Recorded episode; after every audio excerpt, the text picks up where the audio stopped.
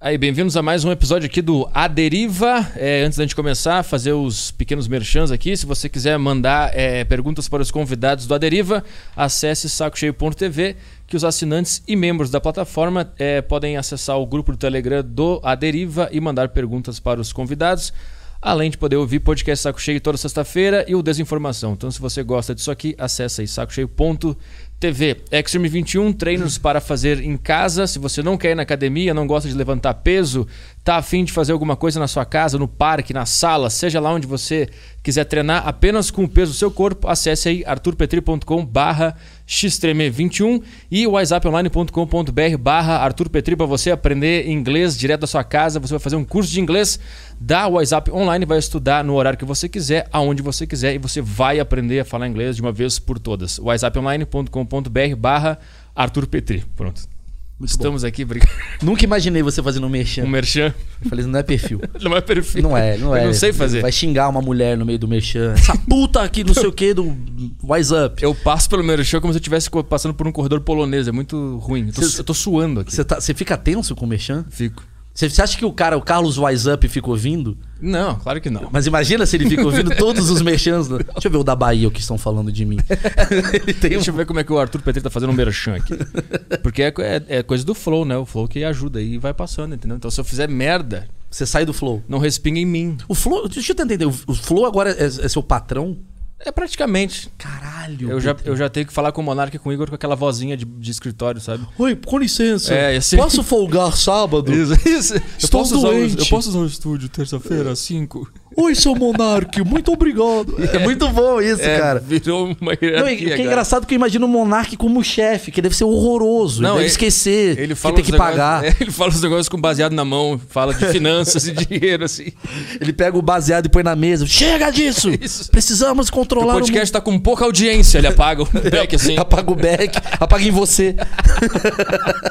Um dia ele tava falando um negócio aqui, ele tava falando sobre business, negócio, eu falei, cara, é muito engraçado, porque tu fala como se tu tivesse vestindo terno, mas tu tá com baseado na boca. É não dá co- É, não tem credibilidade. o baseado tira a credibilidade de pessoas muito importantes. Isso. Bob Marley tava falando uns bagulho muito foda. Ninguém Só que a gente falava, ah, ele tem. Rastafari. É, ah, ele é um imbecil. O cara tá dando uns pulinhos na praça, com o back do dedo. não tem seriedade. Era uma puta visão boa de mundo que ele nos passou Sim, de paz. a Greta tá fazendo a mesma coisa. 30 anos depois, a gente ouve ela, porque ela não tem um baseado. Isso, ela O Bob Marley Tite, ah, para.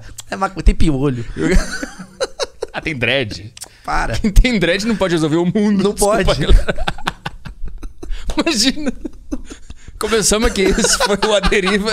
É, Obrigado a todos, boa noite. Esse foi o Aderiva. Tchau, tchau. É, só pra quem não sabe, acho que todo mundo sabe, estou aqui com o Maurício Meirelles novamente. Tá ao vivo. Tá ao vivo, Ah, legal. estamos ao vivo. Inclusive, o pessoal do grupo do Telegram do Saco Cheio TV já mandem as perguntas lá no grupo, que no final o pessoal manda Eu não entendo nada. Assim, só pra explicar, o, o Petri é o cara que é, atualiza o meu podcast. Eu tenho um podcast que é o Maurício Meirelles com dois L's, né? Meu nome. E o, Pe- o Petri que, que atualiza. E eu não eu sou muito ruim nessa coisa de tecnologia no geral. Você fala grupo de Telegram, eu já começo a ficar tremendo. é um grupo- Porque, porque eu falo, tem que ter mais alguma coisa. Tem que instalar o Telegram. É, já tô puto, porque o cara fala do Discord. Mano, eu sou, eu sou Orkut, acabou. Aí criaram. Voltou pro Orkut agora? não, não, mas assim, eu, eu sou desse. O, o- o meu cérebro ele é Orkut, aí tinha o ICQ, aí tinha. E-mail. E-mail. Era, esse é o tempos áureos da humanidade. Era o combo. Aí era bom. Combo perfeito. Aí criaram o Twitter. MSN. MSN. MSN. MSN. Não, mas o MSN substituiu meio que o Orkut. Não. Não, não, o ICQ, desculpa. É, isso. Substituiu o ICQ, que Mas era. o MSN era mais irritante que os caras queriam aparecer que estavam online e ficavam entrando e saindo. tremendo a, sua, a Isso. tela. O ICQ já era mais tranquilo. Era mais tranquilo. Aí, beleza, criaram o MSN. Eles falaram, beleza, substituem por outro. Ainda... Aí o Orkut foi substituído pelo Facebook e manteve. Aí criaram um Twitter, que tipo, mano, que você. Me dá a impressão que o tempo todo a rede social ela tá falando assim: eu vou mimar você. Tá, você quer falar um pouquinho mais? Tem o Twitter. Aí cria o Twitter. Aí você tá entendendo. Quer foto? Agora tem o Instagram. Aí de repente você acorda e fala, mano, eu tenho 45 redes sociais pra atualizar. E eu não vivo a minha vida. Aí Agora já tem o Discord, o Twitch, o não sei o que. Eu falo, mano, parei. Não, o Discord eu nem sei o que, que é. O Discord é a evolução do Skype. Eu tô no Skype ainda.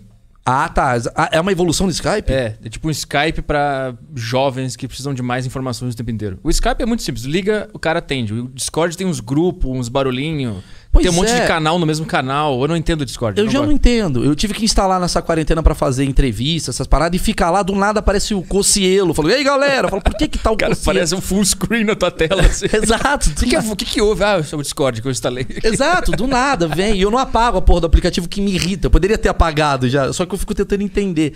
Aí agora tem agora o Telegram, que é, pelo que eu entendi, o Telegram é um WhatsApp, né? O Telegram é um WhatsApp para antissociais. Hã? É, um Telegram é um, é um pessoal que. É um WhatsApp da pedofilia, que eu sei. Não é. Porque você Não pode, é, você não pode mandar coisa errada. Não, isso é Deep Web. Isso é Deep Web, caralho. Eu dando uma dica errada. Não.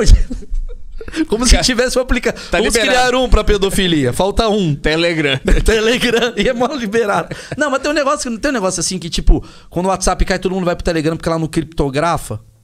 Tem essa, mas, mas não é bem assim, porque o, o russo que inventou o Telegram. Lembra que deu um negócio que vazou as conversas do Sérgio Moro pro Telegram? Puta, ficou chato o assunto. Não, porque o Sérgio Moro vai melhorar o país. Já tem um cara escrevendo. O cara falou a palavra Sérgio Moro, Fudeu. arruinou o podcast. Arruinou o podcast. Já tem uns caras nos comentários. Já tem os caras. Os caras estavam rindo. Legal, o Meirelles e o Petri. Não, porque o Moro salvou o país. Começou. Teve uma treta. Tá bombando de treta agora. Então, um monte de velho usou o Telegram porque era. Eu acho que era porque era criptografado. Mas aí vazou tudo. Então a gente não sabe. O WhatsApp dizem que é, mas eu também não confio. Alguém tá lendo as conversas em algum lugar. Por que, que o Obama estaria lendo, o Trump estaria lendo Petri Meirelles mandando uma mensagem, uma Mas- figurinha? Mas se tu tivesse. eh, Se tu tivesse acesso a todas as conversas do planeta Terra, tu não ia ler aleatoriamente. O que estão falando na Indonésia? Um clique, só pra ver. Então, mas eu não ia entender, eu ia ver três. Eu acho que eu iria numa. É, uma boa, é um bom início de bate-papo, aliás. Pra onde você iria se você tivesse o poder de ver qualquer conversa do mundo? Qual conversa você leria? Você tem o poder. Então, eu acho que vai ter um, um mapa mundi e eu ia clicar. Tipo o Google Street, que tu arrasta aquele bonequinho, ele cai Sim. numa rua e tu vê como é que é. Eu ia fazer assim. Ou será que você não iria botar buscar Arthur Petri babaca? Pra ver quem fala mal de você? Ah, aí eu. Não, aí não dá. Eu já faço isso no Twitter.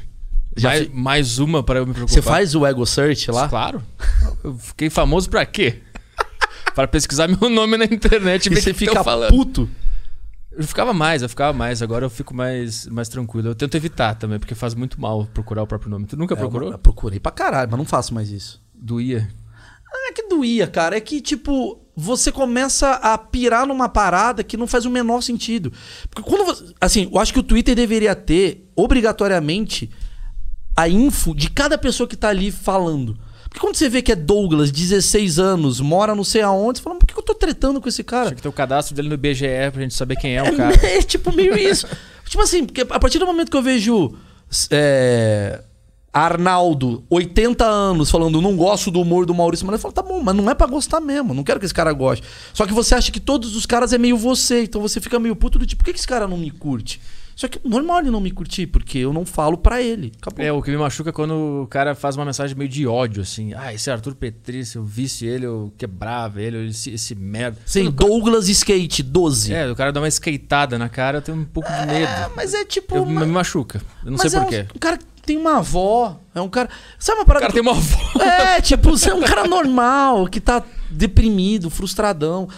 Você, tipo, comigo, porra. Você Sim. foi meio hate uma hora. É. Mas eu, eu, acho que, no fundo, no fundo, cara, é fato, cara, é inevitável. Quanto mais você tá bem, mais sucesso você faz, mais hater você vai ter. Sim. Você não ter hater, de verdade, significa que não tá rolando a tua carreira. É, a gente tava conversando ontem, lá no, ontem no, no Bexiga Comedy, depois do show, que a gente tava conversando que tinham pessoas que elas reagiam ao, ao, ao meu texto que eu tava falando de, de uma forma meio, tipo, casais, né? As mulheres olhavam pro lado e ficavam assim... Tipo, reagindo Mas era a mal. tua noite. Era a minha noite. Mas não que ela tava braba, mas a gente tava conversando que é melhor ter essa reação do que a pessoa Sim, sim. parada olhando sem entender nada, entendeu? Então é... Você conseguiu algo, né? Você conseguiu. É, é- essa é a diferença que eu acho de comediante pra humorista, assim, né? Porque o comediante é o executor, sempre vai ser um executor.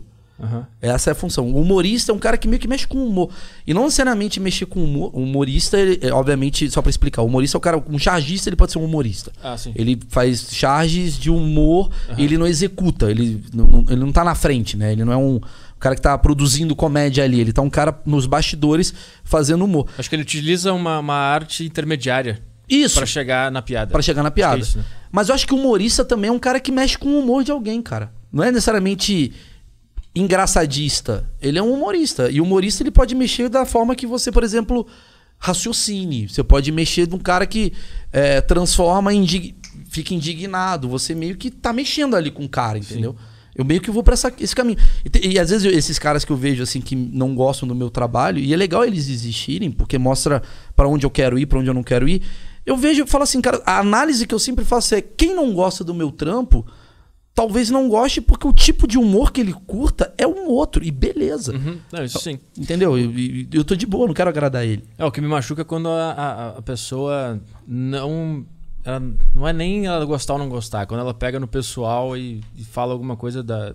Alguma um ponto fraco teu? Talvez, talvez. Mas você tem ponto fraco, assim, a ponto de ser vulnerável da internet entender? Como assim, né? Porque assim, eu acho que os pontos fracos eu, a gente geralmente guarda pra gente ou pra nossa família, pra amigos. Não é um bagulho que a gente. Gente, não zoem o meu filho. Sim, não, sim. não é um bagulho que o mundo inteiro sabe. Ou, ou, alguma vez você falou algo, por exemplo, no seu podcast, que aí tem um cara por maldade usando isso contra você. Não, não, intencionalmente não. Quando a pessoa fala alguma coisa, tipo, eu, eu acho que eu não me comunico bem. Quando alguma pessoa, pessoa fala sobre isso, isso me machuca. Porque, assim, sempre que alguém fala mal de mim e é uma coisa que eu concordo, eu fico, puta, ela descobriu, se os outros também descobrirem, ah, vou me entendi. fuder. Mas é porque o resto eu penso que ó, o pessoal não sacou ainda o que esse cara sacou. Então tem comentários que me machucam. É, mas eu, não, eu acho que todo mundo se machuca com alguma coisa. Eu acho que com o tempo eu aprendi a não me machucar. O que, o que me irrita é o cara tentando me, me deixar mal com uma coisa que não me deixa mal. Porque dá vontade de falar, velho, não é esse o caminho. Mas irrita o, o que irrita de verdade é o cara tentar destruir a, a tua carreira. Porque é, fez porque assim, coisa. por exemplo, tem a piada que eu mesmo criei, que todo lugar que eu vou fale. Essa piada é Sim. é recorrente. Uhum. Eu levo isso muito na boa. Porra, até porque eu faço essa piada. Mas tem uns caras que acham que eu fico muito ofendido. E aí eles falam assim, por exemplo, vou estrear um programa no esporte interativo. Aí o cara fala, vai falir. Não vai, não, vai falir o Rio. É. Não vai dar certo, porque todo lugar que esse cara entra vai falir. Ele, vai, ele, ele, ele tá despejando um ódio de uma parada que era uma piada só. Mas será que isso não é uma falta de tato do cara, que ele tá tentando entrar na tua brincadeira? É o que eu tô falando. Mas o cara é meio. Não, não, não. Ele leva a sério. Ele acha realmente uhum. que todo projeto que eu faço é um fracasso. E aí ele quer jogar a pecha de que eu sou um fracassado. Eu levo isso muito na boa, mas a intenção do cara você vê que é maldosa. Entendeu? Sim. A, a piada não me incomoda.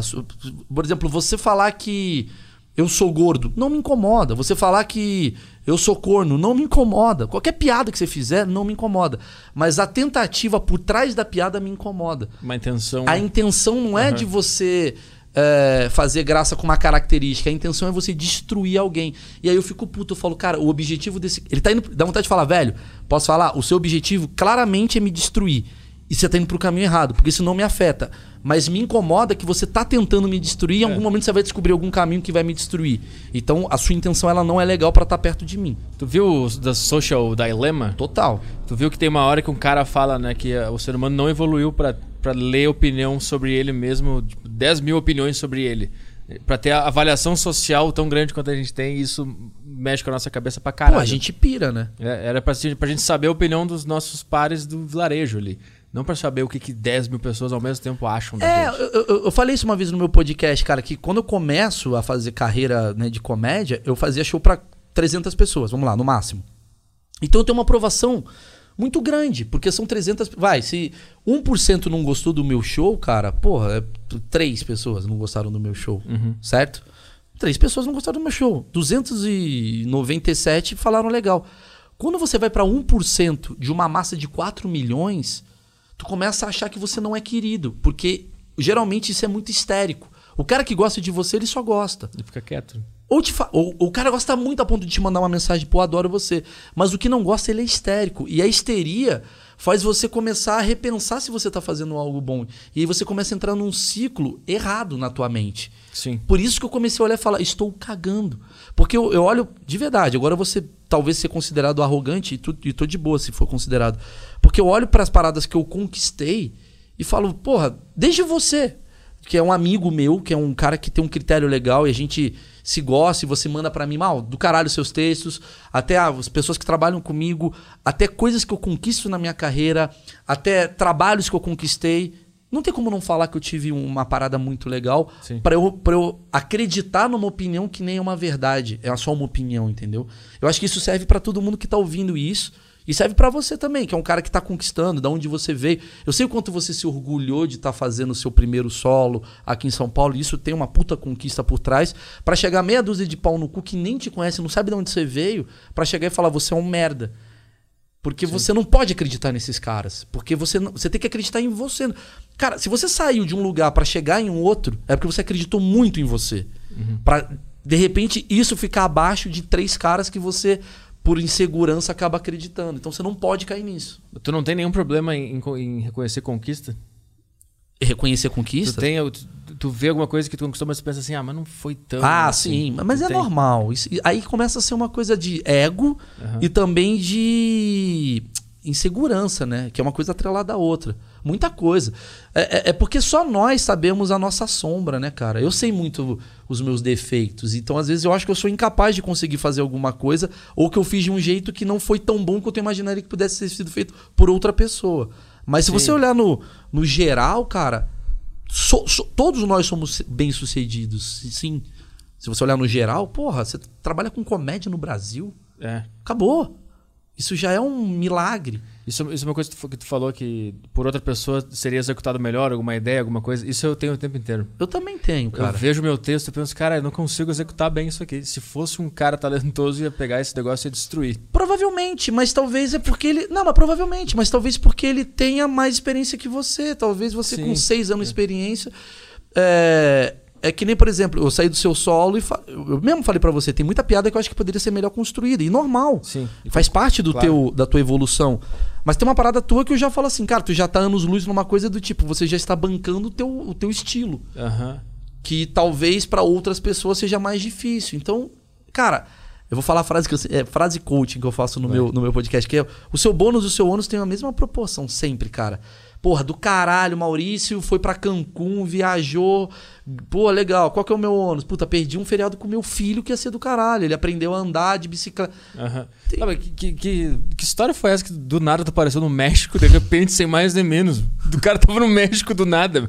Vamos gravar um podcast semana que vem? Semana que vem não posso que eu tô em Cancún. Foi exatamente No isso. meio de uma pandemia, de repente. Eu tava à toa em casa, frustrado, sem nada pra fazer. Aí eu resolvi fazer um reality do tipo, ah, tem um lugar que eu gostaria de ir que é o México, porque é o único lugar que tá com a, a fronteira aberta agora. Caralho. Inclusive, quem quer ir pros Estados Unidos tem que ir pro México 14 dias antes pra entrar nos Estados Unidos. É isso. Mas.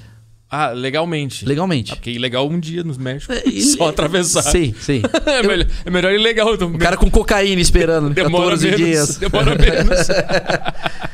E aí eu tava, tava chovendo aqui um dia, tal, aqui em São Paulo, eu filmei, falei assim, ah, pô, saudade de viajar, pô, tô uma Faz um story pedindo uma viagem. É, mais ou menos eu falei, mano, não, não. Eu falei assim, comecei a responder pessoas. A pessoa, ah, qual lugar que você gostaria de ir? Eu falei, o México, que tá aberto e tal. Eu falei, mano, por que você não fa-" o cara falou, por que você não fala com não sei quem da Milhas? Eu Não conheci o Pedrinho Milhas. cara. É, o Norton Milhas, realmente é o Norton. Milhas. Ele tá indo pro México semana que vem. Aí eu falei, sério? Eu peguei meu engajamento, falei, vá lá cobrar do cara. Aham. A galera foi.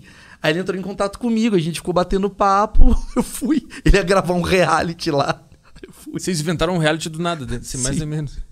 Aí o reality ficou. O reality que era pra falar de milhas virou dois caras desconhecidos falando de milhas. E eu ganhei uma viagem pro O reality pra falar de milhas num hotel cinco estrelas. Pode falar aqui sobre milhas. Era Pois só é. chamar o Norton aqui. Mas não precisa falar. Porque eu ganhei essa passagem.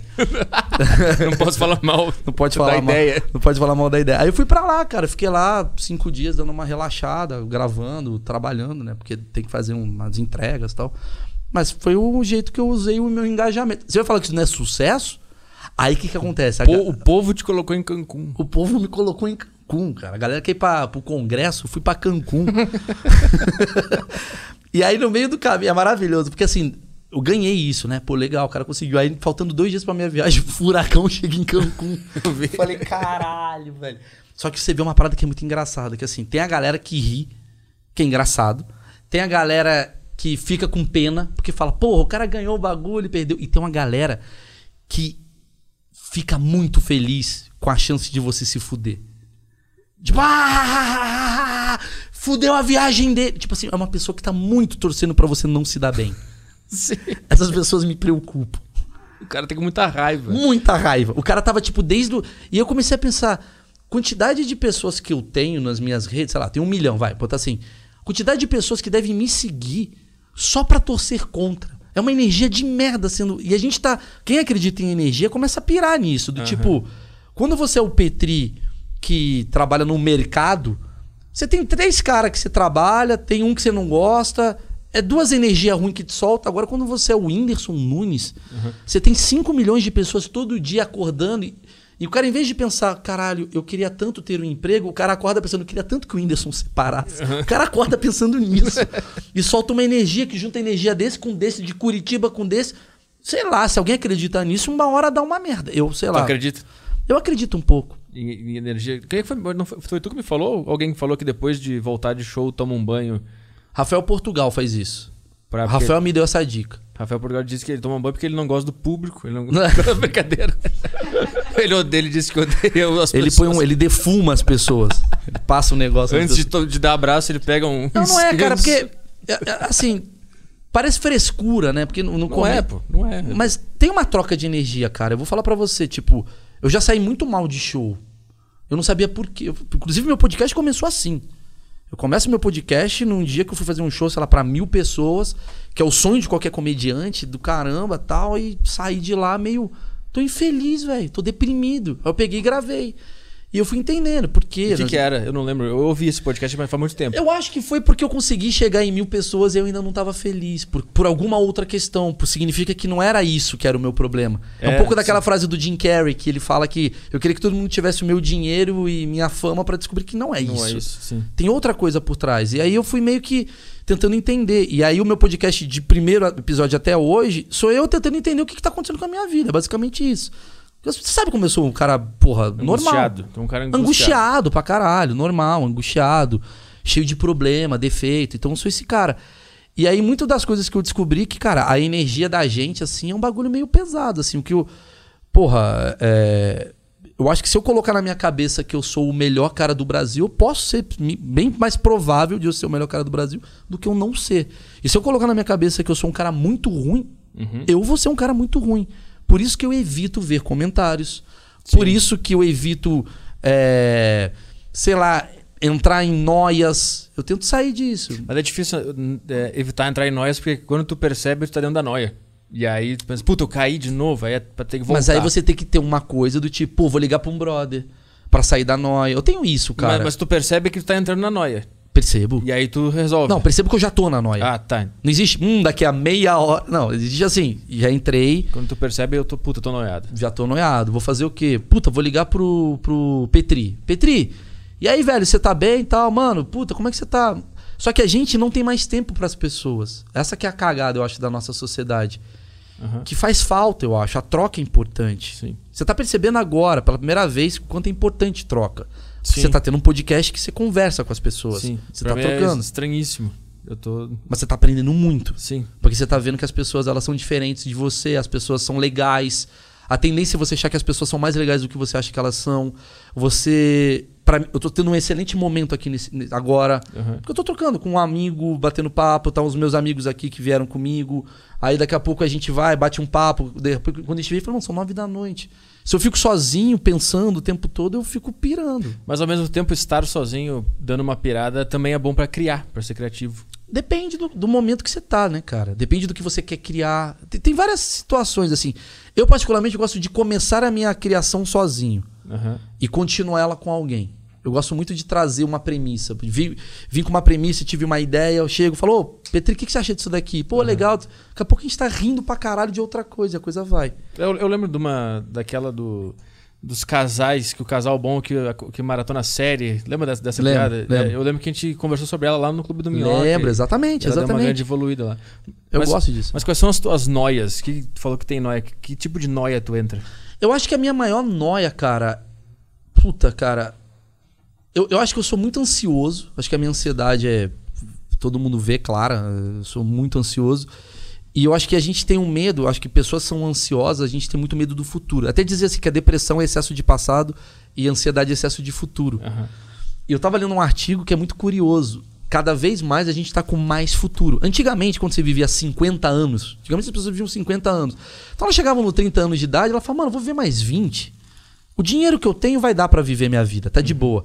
Agora tu vive até os 80. Então quando você tá no seu auge, nos 35, 40, quando começa a diminuir, tu fala, mano, tô com 45, ainda vou viver mais 25. Ainda tem uma estrada aí. Uma estrada, e eu tenho um filho, e tenho não sei o quê.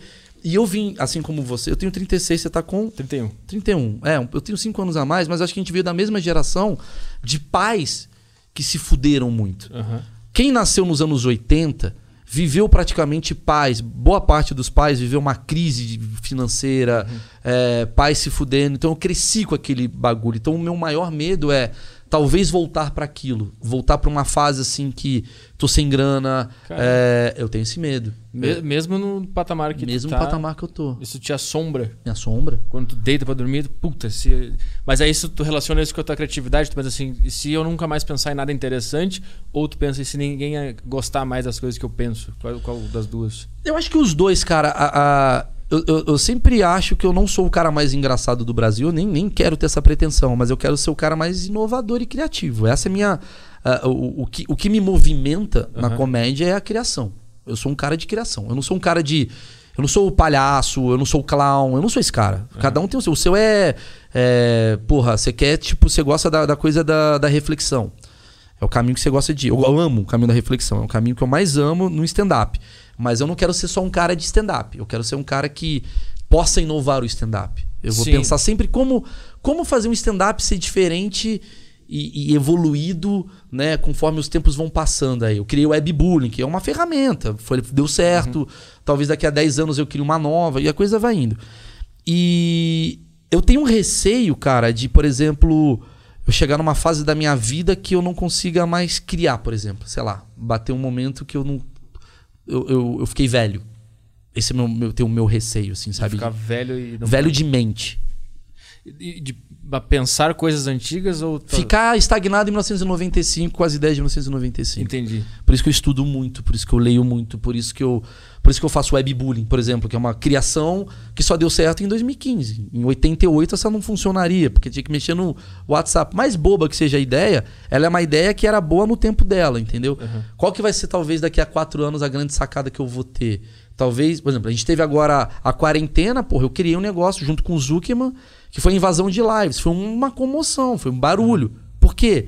Porque mostra que eu tô ali, inovando e pensando nas oportunidades conforme elas estão aparecendo. Então, eu gosto disso. O meu receio é daqui a, tipo, 40 anos eu ficar parado no tempo e, puta, é, isso não me gerar mais grana, trabalho, porque mais importante do que dinheiro é trabalho. Uhum. Porque dinheiro é consequência do trabalho. Agora, você ficar sem trabalho é foda, entendeu? Mas é que- isso daí que eu tinha medo. o que, que tu faz conscientemente pra se manter criativo tem alguma coisa é só ficar pensando ou, ou tem algum Ah, faço muito curso, eu, dou uma- eu leio as coisas que eu. Porra, eu, eu busco muita referência, eu, eu, eu, eu sou muito imersivo nas coisas, eu convivo com muita gente. Aham. Eu acho que sair da bolha me deixa muito criativo. E tem uma coisa que melhorou muito, que é bizarro que eu vou falar, é correr todo dia. não mas é Correr todo dia. Eu tava com um problema. Eu, eu- eu- teve um podcast que eu fiz que foi. Que você até me mostrou que foi um dos mais assistidos meus lá, né? Do. Que é o Em Depressão. Aham, sim Você mostrou que eu tava num top, top alguma coisa É. em alta. Top 4 top 5 do podcast de comédia no Brasil É, fiquei top 5 num podcast de comédia do Brasil. Foi uma coisa que eu, tipo, nunca tinha chegado nesse, nesse, nesse número. E era um que tava. O, nome era Em Depressão. Uhum. E basicamente eu explico qual foi a minha. Eu tive uma depressão. E sabe o que é curioso, cara? Olha, olha que bizarro. Eu publiquei com o maior orgulho que esse podcast ficou no top 10 tal. Falei, pô, que legal. Eu joguei no Instagram. A galera do Instagram falou, do caralho, eu ouvi, me ajudou muito, fez muito bem. No Facebook, tu não falou, vai tomar no cu, sim é assim mesmo vai embora. Nossa, tá com depressão, seu merda. É. Unfollow, nunca mais vou seguir essa página. Porque as pessoas, elas acham que depressão é uma fraquezinha. É tipo, é, é a galera, é aquela galera que pensa assim: ah, chorar é coisa de viado. Menos quando o Vasco perde. Sabe assim? Tem essa galera. quando meu time ganha o campeonato É, chorar é coisa de viado. Menos quando o Iron Maiden faz um puta solo. Aí é é heterão. o meu abraço do meu amigo É, abraço do meu amigo é de viado. Mas assim, caralho, eu entrei numa depressão. Porra, pa- para pra pensar. Um cara de 36 anos, com uma família, é, com emprego de, de uma porrada de gente, porra, dependendo de mim de certa forma. Acaba o negócio do coronavírus, lá, começa o negócio do coronavírus, acaba os empregos, né? Acaba os shows. Sim. Eu lembro que tava bem preocupado quando Porra, começou. pra caralho, cara. Muita gente depende de mim, cara, assim. Aí eu fiquei meio tenso com isso. Meu casamento, porra, fica chato, porque você tá todo dia com a tua mulher, uma, uma briga, fica uma situação. Embora a gente teve uma relação muito boa, mas fica aquela situação meio chata. A criança grita, você não sai. A minha vida, Petri, cara, é de segunda a sexta, o tempo todo ativa. Você conhece o meu rolê. Aí eu vou, vou pra Porto Alegre, faço show, vou pra não sei aonde, viajo, conheço pessoas.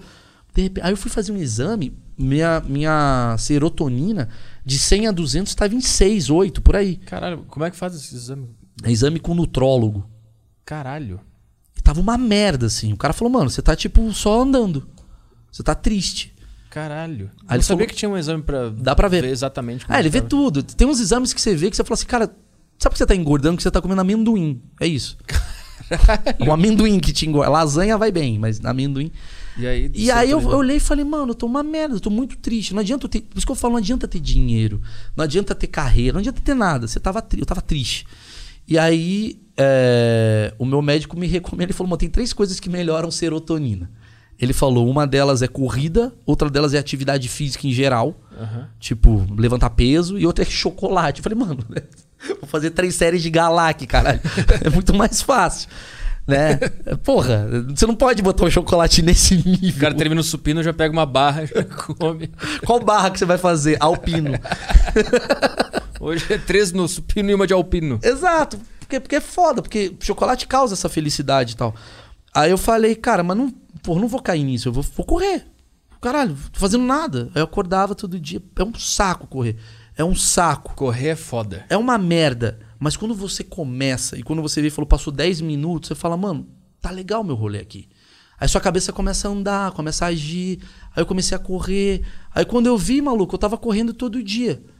E aí eu comecei a pensar numa parada que eu, aí foi que o podcast bombou, que eu falei assim, no fundo, no fundo, Deus ou qualquer porra que você acredite, ele te dá as dicas o tempo todo do que você tem que fazer. Tá muito simples. Tem uma caixa. A gente tem uma caixa.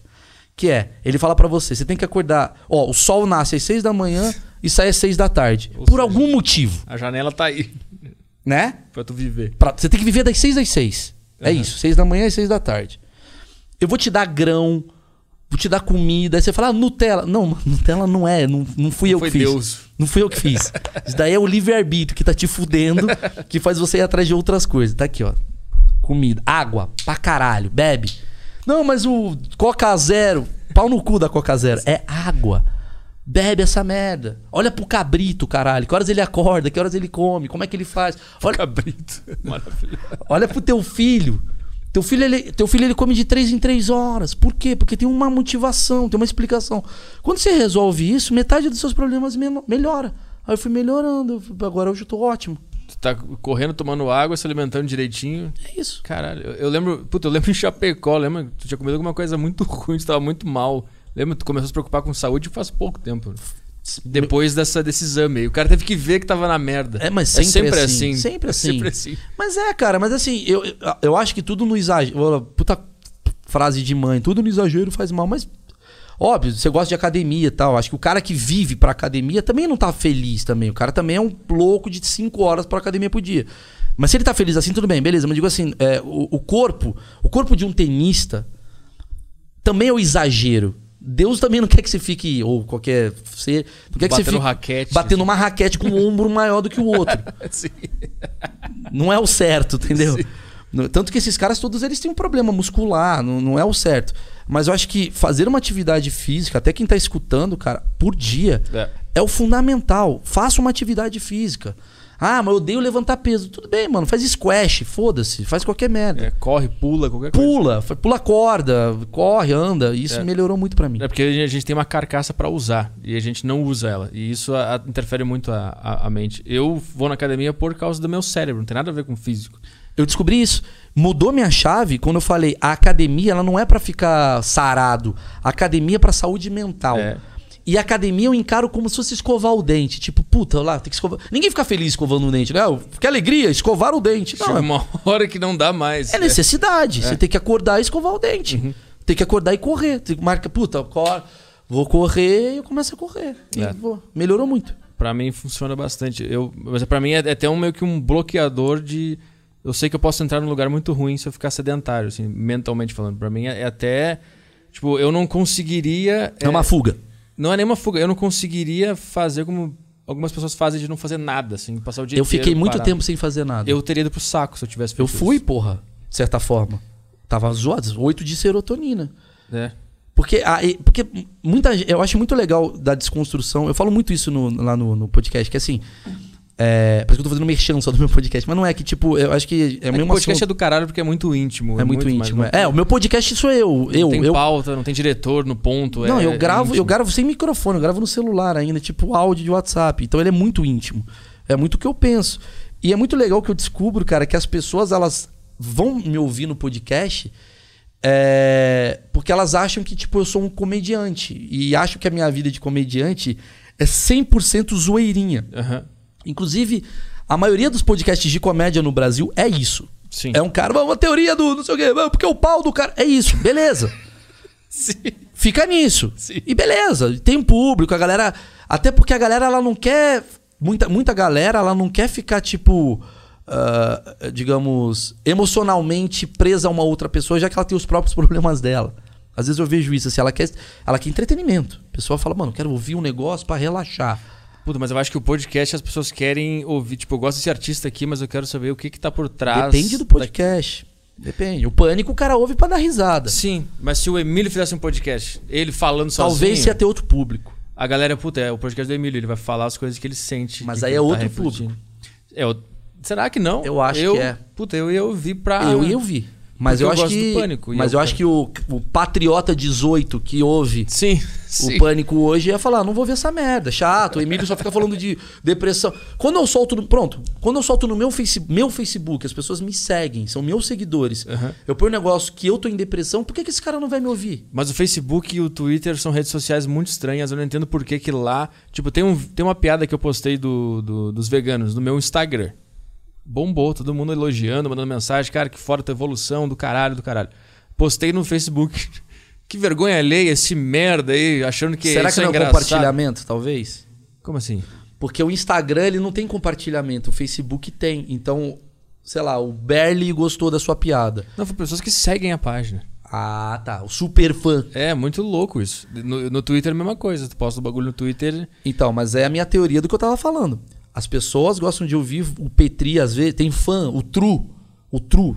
O Tru sempre fala de tudo, porque o Tru sempre ele é muito conservador. Sim, é que, o- é que o, o fã true, ele, ele quer. Ele Do jeito dele. Ele se identifica com a fase que, tipo assim, o, o meu fã true é quando eu era triste, depressivo, eu queria Exatamente. morrer.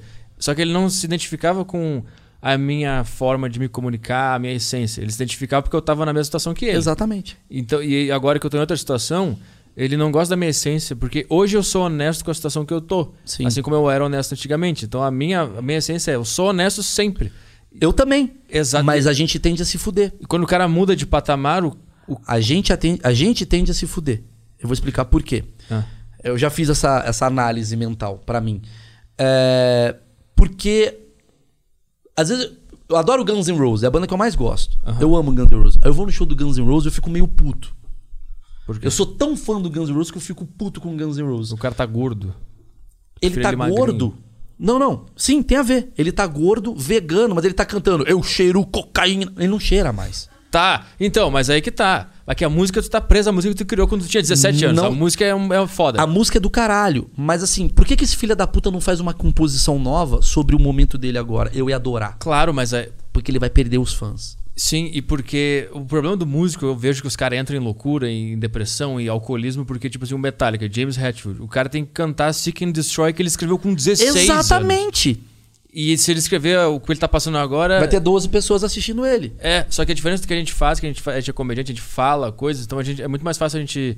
Moldar? A gente não, não, a gente não fica repetindo a mesma música pra sempre. Eu não preciso fazer a piada que eu fazia em Não, eu 2013. concordo, mas tem uma. Vamos lá. Se o Whindersson deixa de ser o pobre sem camisa e começa a falar sobre ah, amor, talvez ele vai fazer show É. pra um teatro de 700 lugares. E ele vai olhar e falar: caralho, eu não sou mais engraçado. Só que ele vai viver uma dualidade de eu não aguento mais falar sobre pobreza, porque eu não sou mais pobre há ve- há 20 anos. Só que é ali que eu ganhava dinheiro e fazia sucesso. Então começa a pirar a tua cabeça. Então você tem que estar muito bem controlado para isso. Eu resolvi ser, por isso que eu pensei na criatividade. Porque eu falei assim, a criatividade é meu pano de fundo que me vende, que é o que eu faço. Porque eu posso trabalhar com Petri sem ser o Petri. Eu posso trabalhar por trás de você. Ah, Petri, eu pensei numa ideia, eu não faria. Puta, não tem nada a ver Mas tu comigo. entendeu a minha essência. Eu e- entendi a sua essência, Aham. você gosta de uísque, vamos fazer uma ideia que é você bebendo uísque no caminhão. Foda-se. Uhum. Te vende pra Red Label e ganha dinheiro. Beleza? Beleza. Essa é a ideia pro Petri. Tata Werneck, tá aqui o Lady Night, que eu escrevo. Né? Participo do Lady Night. Tá aqui, as piadas da Lady Night, que eu não faria, mas tá pra você. Sim, sim. Prêmio Multishow tal. É, eu tenho essa teoria, né? Eu consigo ser. Agora, eu como artista, a tendência é muito difícil eu manter o status do meu sucesso, sendo que quem me comprou na planta comprou o Maurício Você da visão ser- dele. Você quer ser, que a maioria. Comprou o Maurício raso. Porque quando você compra alguém, você compra pelo hype. Você não compra alguém pela. pela é muito difícil comprar pela essência. Então, sim. Quando você estoura, né? No caso, assim, tipo, sei lá, o. ah, eu estourei com webbullying. O cara viu. É engraçado essa coisa que ele entra no computador e zoa. Sim, eu não quero ver a teoria dele sobre a vida. Sobre a- Começa a falar da teoria da vida, o cara já vai embora, o outro vai embora, o outro vai embora. Quem fica é muito cara que gosta muito da minha essência. Ou eu mudo, daqui a cinco anos eu sou o paizão e falo sobre paizão, só falo sobre pai. Aí eu vou aderir gente que gosta de pai, perco a cara do webbullying, mas o importante é eu ser honesto comigo mesmo. A maioria das- dos artistas, que são artistas, eles vivem da arte deles, daquilo que bombou eles, porque eles muitas vezes só fazem aquilo. Exclusivamente do que bombou, né? E aquilo lá Muitas vezes. eles- pauta quem ele é. E aí isso pode destruir o cara. Sim. Entendeu? É isso que faz o cara ficar maluco. Eu tive um puta papo com um cara que eu sou muito fã, que é o Paulo Miklos. Eu tenho dois amigos que eu amo, assim, cara, de paixão, que é o Paulo Miklos e o Di Ferreiro. Amo, vou falar por quê. Porque o Di Ferreiro é o cara que começou no emo brasileiro, com o NX0. Ah, o NX0. Maluco, ele chegou um momento e falou: não aguento mais. Sim. Quero cantar umas músicas. Aí o cara, o burro, o cara de fora, fala "Olha lá, tá fracassado. E no fundo, no fundo, ele não fala, tá, não tô fracassado, mano. Eu tô fazendo um show lotado para as pessoas que gostam da- do barato que eu faço hoje. Sim. Isso é uma coisa, isso é uma coisa que te angustia muito, essa. Tu tá entre o, a massa que Sim. gosta de ti e o que tu queria fazer de verdade. Isso não me angustia mais, me angustiou muito. Porque eu, eu fiquei muito famoso com uma parada que não. Assim, graças a Deus era minha, que é o webbullying. Só que o webbullying não sou eu. Eu sou o cara do texto, eu sou o cara do, net, eu sou o cara do Netflix. Aham. Quem é o Maurício Meirelles? O cara do Netflix. Só que eu, eu, eu- eu sou muito Los Hermanos, que lançou Ana Júlia e tem uma carreira. Só que o Los Hermanos, cara, ele ainda tem um público forte pra caralho. Só que o povão não gosta, porque ele não canta Ana Júlia. É mais ou menos essa dualidade que eu vivo. Eu tô, eu tô cagando se as pessoas acham que eu sou engraçado ou não, estou cagando, mas o que eu quero passar é. Quem gosta de textos reflexivos, ideias mais avançadas de stand-up, que não é avançado, mas ideias que a gente gosta de filosofia, né, que é desde Bill Burr, a Louis C.K., a Jim Jeffries, essa galera, vai tender a gostar mais do meu trabalho. E essa galera que é muito fã da bagaceria não vai gostar. E aí eu tô nessa transição, e essa transição demora Sim. mais do que um mês ou um vídeo. Demora, é um reposicionamento. Quando tu tá escrevendo algum texto e tu pensa numa piada, tu pensa, puta, essa, aqui é, eu vou fazer porque eu sei que vão rir, mas não bate em mim. Já não aqui. faço mais isso, não. É? Já não faço. Mas que eu lembro que tu tinha muito medo de, de perder o público. Não, o que eu faço, o que eu tento fazer é não ser radical. Em nada do que eu faço. O que eu faço é assim. Premissa, eu já falei isso pra você, que é, minha, é- é como eu escrevo. Premissas rebuscadas merecem punches mais fáceis. Mais bobas. É. Sim. Isso sim, mas eu digo assim, ah, eu vou chegar lá e vou fazer aquela piada clássica que eu sei que vai funcionar, de Osasco ou de do, Eu nunca faço pobre. Piada de Osasco eu não faço há 15 anos. Mas eu vou, por exemplo, chegar num lugar e fazer talvez um texto que eu não queira mais fazer, mas eu ainda goste. Porque eu sei que ele funciona pra me dar a confiança de fazer aquilo que eu, que eu, que eu gosto. Eu nunca subo mais num palco, tô falando olhando no teu olho, eu nunca mais subo num palco com uma premissa que eu não acredite. Eu não subo no palco pra falar, sei lá, tem o pau pequeno. Se eu não acho que isso é uma verdade. Ou, ontem eu fui na balada e. Não é verdade, eu não fui. Sim. Cê- tá, tá aqui pra, pra você ter uma. O Berli, que escreve comigo, tá? A gente, contratei o, O Belly, o Belly tá trabalhando lá na Dromedário. O Belly e o Indy estão aqui hoje. Aham. São dois moleques que eu achei foda pra trabalhar, tá comigo. O Belly, às vezes, até a gente tá discutindo piada, ele fala, mal, fala isso. Fala, mano, mas eu não vivi isso. E eu não acho errado quem Aham. faz piada que não viveu. Mas Sim. ele fica maluco, ele fala, mano, foda-se que você não viveu isso. Eu falo, mas eu não vivi, caralho. Sim, não vai sair. Não vai natural. sair. Como é que vai fazer pra não en- enjoar de texto? Eu fiz um mês de show e enjoei de tudo que eu falo, não aguento mais. Eu Eu, enjoo. eu- fiz o último show de costas. É? Teve uma hora do show que eu pensei, cara, não aguento mais falar isso. Eu escorei a cabeça na, na parede e fiquei fazendo texto de costas. Eu, é, mas é. Mas é- eu, eu, eu, eu tenho uma, eu tenho uma técnica que eu faço que assim, eu tento deixar o meu texto cada dia novo. Ah, não consigo. Como é que faz? Cara, quando você pega o calço do texto, né? Tipo tênis, né? Você põe no começo e tá meio apertado. Uhum.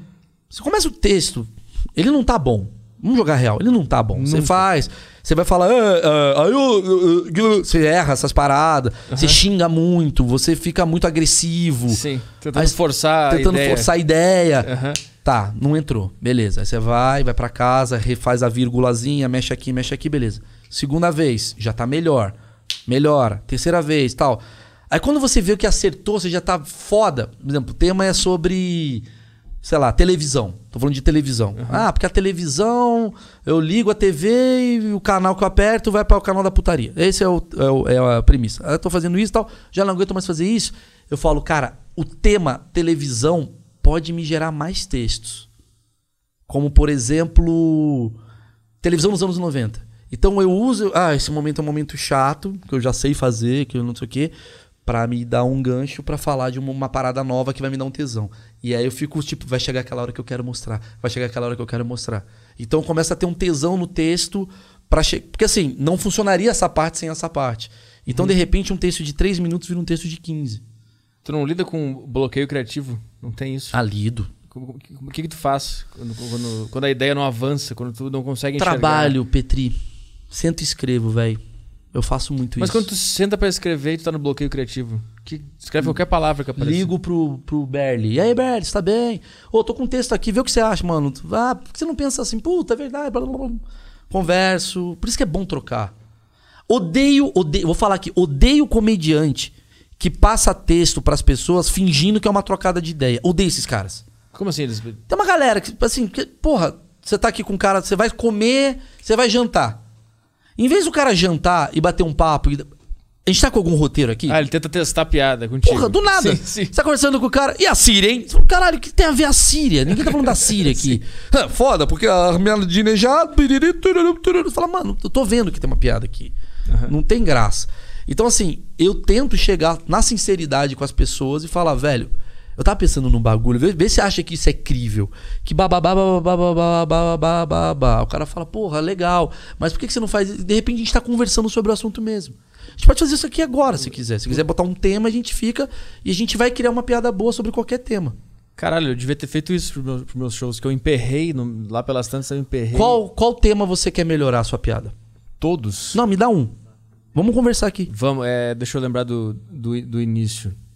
O, o início. O início do meu show eu falo assim: eu não, que eu não confio na, na, na Covid, porque no início da, da- do, do coronavírus falavam que o grupo de risco era obesos e idosos, né? Sim. E a gente pensou: não, beleza, então continua, vive a vida aí. é, os idosos ficam em casa, obesos ficam em casa e a gente continua vivendo. Aí apareceu o Drauzio e o Atila, uh, o Eu vi essa parte no texto. Ah. falando pra gente ficar em casa. Aí eu falo que conveniente, um velho e um gordo, né? Falando pra ficar em casa. É tipo, eu crio um. Cara, tem alguma coisa por trás. E aí eu, eu não sei pra onde ir além disso. Vamos pensar, por onde a gente pode ir além disso? Você chegou a pensar alguma outra coisa além disso? Porque você- a sua teoria que você está querendo dizer é assim, que na verdade, isso daí não é uma conspiração de chinês, é conspiração de um grupo que tá gordo pra caralho. E, e de idosos. Exatamente. É a máfia dos obesos e dos idosos. Você já tá aumentando. Sim. Já tem a piada da máfia dos obesos e dos idosos. Numa piada só, você já botou um negocinho que é a máfia. do- A gente pode ir além. Vambora. Porque eu acho que pra você criar uma boa piada, você tem que se fazer perguntas. Aham. Então a pergunta que a gente tem é, vamos lá. Se tem uma máfia dos idosos e, e- dos, go- e do- dos go- gordos, eu já Gordos. Obesos. eu não sei falar mais gordos. eu nunca vi mais que um gordo na minha vida, por isso que eu não sei falar gordos. Porque eles não cabem em mais do que Qualquer lugar que eu vejo só tem um. Só tem um já ocupou o espaço inteiro. Os gordos. Os caras criaram uma puta piada já, vai. Aí, já é uma piada. É isso, vai abrindo. Mas vamos lá. Vamos pensar nessa piada. Então, assim, você, você fala assim, caralho, é muito conveniente um cara que é gordo e outro cara que é idoso falar, fique em casa. É isso. Tá. O que, que não seria conveniente? Pra eles, Ou quem, quem falaria uma parada que seria muito engra... assim, que se falar, mano, seria bizarro o Neymar falar fique em casa. É, aí eu, eu falo depois, eu só vou confiar no, no- na Covid quando Ah. o Gabigol morrer. Porque ele pegou e o Flamengo é líder do brasileiro. Muito boa. É isso. Aí eu termino aí, eu não sei mais pra onde ir. Então eu, eu fiz essa, essa, essa deixa de um atleta, tipo, usar em Bolt. Então, você vê que a gente foi no mesmo raciocínio. É, então. Então tem mais raciocínio. Vamos lá. Qual outro raciocínio que a gente pode falar? A gente tá fazendo um brain... Isso daqui é muito legal fazer. Tipo, A gente nunca viu um podcast fazendo um brainstorm de piadas. E depois eu, depois eu falo assim, é, quando a pandemia passar, nós jovens seremos os novos idosos, que nós vamos ter que ter os direitos deles pra nós. Nós vamos pegar o assento preferencial, porque a gente cancelou um ano da nossa vida pra dar mais três pra eles. Então a gente tem que ter algum benefício em troca do que a gente tá fazendo. E no- nessa piada era o assento preferencial no ônibus. Legal. Eu acho que você pode pensar também que você pode falar assim: será que é, quando a gente for velho, a gente vai inventar o Covid-21 pra gente ficar em casa? Porque, se- tipo, se a, se a tendência é os velhos e os gordos sempre criar é, conveniência pra ficar em casa, quando a gente ficar velho, quando ficar gordo, a gente vai querer criar nós. Tô falando que isso é engraçado, não tô falando que isso é um. É uma tese. Mas, mas o, o, o ponto é, tipo assim, o ponto da piada é: os velhos e os, e os, e os obesos, eles estão com medo da Covid. Eles sabem que se eles pegarem, eles morrem. Então eles estão fazendo a gente que é saudável ficar em casa pra não chegar neles a Covid. Sim. Não, não é o. Ou você pode pensar que, na verdade, eles só estão pedindo para as pessoas ficarem em casa com eles, já que ninguém quer sair com eles. Por exemplo, Aham. pode ir para outro caminho também. Os velhos estão sozinhos no- nos, nos- Como é que é? Nos asilos. Os... Eles querem que todo mundo fique em casa Fica também. em casa também. Vocês vão sentir o que é ser velho. Isso. É o gordo puto, porque as- os caras estão indo na balada pra caralho. Fala, não, galera, vamos ficar em casa aí. Não cuidando- quero ver vocês comendo alguém. Por isso que fecharam os parques. Eles não querem ver gente correndo mais saudável que eles. Aí, já veio mais duas piadas. Você Ah, entende? Não tô falando que é muito genial, tô Sim. falando que abre. Quando você se questiona, quando você tá fazendo perguntas sobre o que tu quer. Pergunta. Sobre a tua própria tese. Vamos lá, como é que seria. é, tipo, vamos pensar, o que que pode acabar acontecendo? Você, você criou uma tese, a sua premissa é o quê? Velhos e gordos. Porque a sua premissa, eu tinha entendido de outra forma, mas a, a- a sua premissa, ela. é, é, as duas são muito boas. O que você falou também é que o velho e o gordo. É muito conveniente eles falarem fique em casa, sendo que eles já não saem. Certo? É isso. É, é muito conveniente pra eles falar pra, pra gente ficar em casa porque eles não querem pegar. Eles não querem pegar. E aí eles fizeram a gente ficar em casa. O gordo não quis é, é, se- ficar mais saudável. Como se a gente quisesse encontrar os velhos também, né? Porque também se pode ir pra essa premissa. Sim. Tipo, não, galera, não me encontro. Mas, tia Odete, eu não queria te encontrar. Não é, É. legal te Foi até encontrar. bom ter Covid, que agora eu- eu tenho uma, eu tenho uma desculpa pra me mudar de apartamento. e Exatamente. sair não, não te limpar mais do banho, sei lá, uma coisa assim. Olha como é que abre, cara. É. Puta, mas isso é. é, é Então você tem que fazer um trabalho. Por que, que eu contratei o Berli e outros caras assim? O que, que eu pensei? Eu não gosto de ninguém escrever no meu texto. Eu não consigo. Eu não consigo. Não, não consigo. É, não, não é que eu. Ah, é porque é a raiz do stand-up. Não, eu não eu simplesmente não consigo. não sente aquilo Não lá. sinto. Aham. Mas eu preciso de pessoas pra trocar. E não é minha esposa. Não adianta eu sentar com a Emily. Uhum. Que eu vou chegar, Emily, por que, que o obeso falar, o Gabriel acabou de cagar? Fala de coisas importantes. ela não tá nessa. Não é tua mina. Por mais legal que seja a tua mina, eu sei que ela é muito parceira, e a minha também é, não é a sua mina. Mas ela me ajudou um monte nesse eu texto. sei. Ela, ela é a pessoa que mais te ajudou. Sim, Mas vai ser sempre alguém que tem uma visão de fora de quem é você. entendi. Porque essa pessoa, a sua mina, ela convive com você. Ela sabe o que você gosta. Ela sabe como, eu- como a minha mente pensa. É. Sim, entendi. Talvez você tenha que ter um cara que seja assim. Talvez eu, que eu seja diferente de você e tenha uma experiência e falar mal. Quantas vezes você já me mandou texto que eu pô, fui lá e resolvi? E não é porque eu sou gênio, é porque simplesmente eu pensei numa forma diferente da sua. Aham, eu devia ter feito isso com esse texto que eu tô fazendo agora. Eu É. Não, não- eu não fiz porque eu fico, ah, vou incomodar o cara. Não, não é Eu sou- incômodo. sou- é um Mas é por saco. isso que os moleques cresceram pra caralho. O Thiago Ventura, o Afonso Padilha, esses caras todos Porque cresceram. eles se ajudam, né? Muito, cara, porque eles chegam pro. E é muito. Eu posso falar o que for, cara. Os moleques são muito generosos com eles próprios. Eles, eles, eles, eles andam muito em grupo. Já a geração a, do Rafinha, do Era início, muito individual. Era individual, né? É, eu sabe, troco muito. Sabe que a piada do helicóptero do Bill Burr, o, o, o Paul, Paul Verzi, que é um outro comediante que é amigo do Bill Burr, eles criaram, entre aspas, a piada no carro indo fazer show em algum lugar. Que o Bill Burr começou a contar a história pro, pro Paul Verzi. E o Paul Verzi falou, cara, isso tem que virar uma piada no palco. Faz aí, continua contando. Aí eles começaram a, a pirar Cara, na ideia. O tempo todo isso. Como eu melhorei com esses moleques, cara. Mas é. Aí as pessoas. Mas é roteirista? Não. É- são pessoas que, além de ser roteiristas, são roteiristas. Eles trabalham como roteiristas. É quando fazendo tu tá preso no- aqui, tu tá aqui, e Eu alguém tá aqui, vendo velho. da direita. É basicamente isso. Tu tá vendo reto um assunto, o Sim. objeto do que tu quer falar. E um cara vem de fora, ele, ele vê de outra forma. o- Quer ver eu fazer você fazer. Vou fazer você criar uma piada agora do nada. Ah. Vamos fazer agora. Vamos lá. É, a gente tá aqui com uma. Nesse exato momento, estamos aqui, eu e Petri. Vou fazer o inverso, tá? Tá. Estamos aqui, eu e Petri, e temos uma água mineral aqui, Uma aberta e uma fechada. uma aberta e uma fechada. Você bebe muita água? Sim. Você- quantas águas por dia você bebe? Quantas águas por É, dia? você sabe, tipo, copos d'água. Cerca de 70 mil gotas. é, pô, eu não fico bebendo aqui, ó. Essa garrafa aqui, ó. Fico bebendo o dia inteiro. Vou... Tá. Vamos falar de água. Puta, Água. tema de- é um tema É difícil. difícil pra caralho. Eu Mas tô suando aqui. Por quê? Tá saindo água de mim. Cê- cê- tá. Não, não. Não entrou, vamos lá. Não. Até é difícil aqui. Mas não é isso. Não vai ficar engraçado assim. O quê? Se você ficar tentando fazer uma piada, não vai Mas ficar não engraçado. tentei, eu pensei que eu tô suando Ah, tá, água, tá, tá. Entendeu? Você tá, você tá suando. Ó, tô, tô pensando com você. Você tá suando a água que você tá bebendo. Sim. Então, quanto mais água você bebe, mais você sua. Então vou parar de beber pra não suar mais. Pronto, já é uma piada. Minha mulher tá reclamando, não sei o que, não sei o que lá. Beleza, não sei se é bom isso daí. Vamos pensar mais. Quando, eu- quando eu corro, eu suo muito, então vou Por parar que, de que criaram água. água com gás? É uma pergunta que eu te faço. Que momento o cara Então, essa é- olhou? Essa é foda. que momento o cara olhou esse negócio super bom, cheio de minerais aqui, vou botar um pouco de Sprite dentro. Exato. Que momento o cara falou, eu não consigo ser natural 100%. Eu quero sentir minha boca arder um pouco. Eu preciso fazer uma transição entre o natural e a soda. E o gás. E quer que põe gás em qualquer coisa. Exato. Gás. Por que, que o cara botou gás? Quem foi o cara que criou água com gás? Quem é esse filho da puta, velho? E quantas vezes você já confundiu água com gás com água normal? Quando você vai estar com muita sede e a tampinha não diz que é gás, é só verde. Sim, sim. E tu toma e, tu, não mata a sede água com gás. Fica, a baba fica mais, mais densa. Água- É horrível. Se água com gás não mata a sede, qual a função desta merda? Ela dá mais. É a única água que dá mais Ela é sede. a água que vende. Pronto, fizemos uma piada com água. Então o cara criou água com gás pra vender pra água vender normal. água normal. Acabamos de fazer uma piada. É boa? É genial? Não. Mas é uma visão. É uma visão.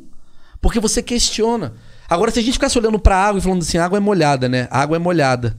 Água molha. Não vai sair. Água molha. Água molha. Você tem que questionar. Sempre perguntar por que, que ela molha. Por... Aí vai. Entendi. Por que, que a água molha? Será que Deus queria mostrar pra gente que, sei lá, você. Não sei, que. Você pode. Aqui não tá indo, mas assim. É. Como é que o cara descobriu a água? Como é que. como- o primeiro O cara, cara. olhou pro lado. O cara olhou pro lado. Porra, água pra caralho. Foi assim. E era o mar, ele É. morreu. Por que, que ele morreu? Será que ele morreu? Ele viu água e falou: Ah, caralho. O cara teve um ataque. O cara morreu porque ele viu a água. Não, não, o cara bebeu água do mar. Não podia. Mas acho que antigamente podia. Então, mas será que o primeiro cara que bebeu água. Ah. A, a, a gente só bebe água hoje. A gente só bebe água hoje porque o primeiro cara que bebeu água, graças a Deus ele bebeu água do rio. Porque se fosse o primeiro cara que bebesse água no mundo, bebesse água do mar, ele ia falar pra todo mundo: não bebe. É, não bebe. não bebe. Quantas pessoas morreram sem água até descobrir que tinha que beber água? Exatamente. São perguntas. Com quantos anos a humanidade ficou morrendo de geração em geração? Até descobrir. Até um cara fazer assim, ah, era isso. Era isso e eu bebendo sangue. Essa sensação ruim na minha boca era que eu não tava bebendo água. Entendeu? Você perguntou, cara. É. Então o questionamento vai te gerar. Então, se você tem um- uma premissa igual você tem de o Covid só mata gordo e velho. Puta, dá pra ir pra mil.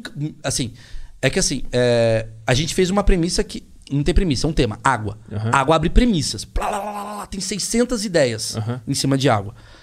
É, você já tá com uma premissa, que é gordos e velhos morrem de Covid. Então você tem que fazer perguntas dentro dessas perguntas para gerar mais questões. Agora você pode abrir o seu texto se você falar de Covid, Sim.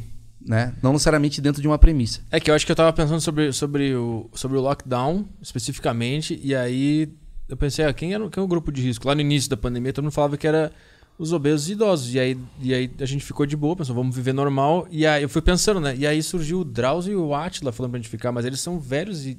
e Sim. um é velho e outro é obeso. Então eles têm alguma coisa por trás. Sim. Eu fui nesse sentido que tem uma conspiração por trás que tá. Para velhos e É, obesos. porque eles não querem morrer e todo mundo paga, paga a conta. Basicamente, essa, essa é a ideia. Mas venho da, da- de uma pergunta, assim, de uma, uma curiosidade. Quer ver uma Você falou isso e me deu uma outra piada. Tipo, beleza. Ó, onde é que eu tô indo? Legal. Resolvemos ficar em casa por causa dos, dos obesos e dos velhos. Os gordos. Dos gordos. A gente fala obeso porque a gente não sabe falar É. gordos. Mas se eu ver a porra de um obeso comendo um lance, eu vou ficar muito puto. Falar, mano, Comendo o quê? um lance, um chocolate. chocolate. Eu vou falar, irmão, peraí. Ah, sim. eu tô aqui fazendo lockdown. Vai tomar no cu, velho. tá dando mais diabetes pro teu corpo, Emagrece, caralho, pra acabar a porra da pandemia. caralho. O poder- velho não tem como retroceder, mas tu tem como emagrecer. Você então, tem como emagrecer. O pode- velho já eu entendo. O velho vai morrer daqui a pouco. A gente espera cinco anos. Agora você tem cinco anos pra emagrecer e acabar a pandemia. Você vai comer mais, nem fudendo. Eu não tô em casa pra você ficar engordando. Pode Agora, ser uma o- piada. o, cara que sair da- do lockdown é gordo é porque ele não tá nem aí mesmo. pra vida. Se o cara sair do lockdown e continuar obeso é porque o cara. Exatamente. E é o que tá acontecendo, porque o cara entra no lockdown. Talvez. Ó, outra. Olha só como a gente tá se questionando. Talvez. É. Eu acho que eu já peguei, velho. É, tipo, Fala, talvez e, tipo, o gordo tá querendo que todo mundo fique gordo igual a ele pra entender o lugar de fala dele. Tipo, sete meses em casa, tu fica obeso. É um grande experimento É social. um grande experimento. Tá vendo? Como eu sofro agora? Então para de fazer piada comigo. Mas se o- Acabou.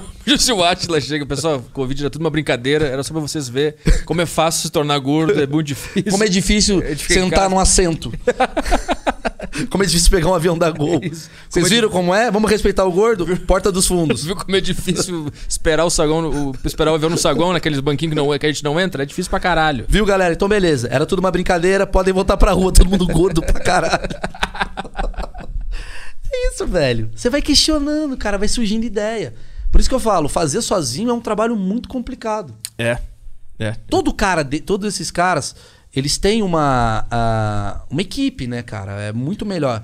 É, aliás, até eu preciso fazer isso mais vezes, né? Eu e o eu, eu uso meu podcast pra falar dos Pra dar ordem pros pra dar ordem funcionários. pros funcionários. Não, mas é legal, cara. E, e eu posso falar, é um dos momentos mais legais da minha semana.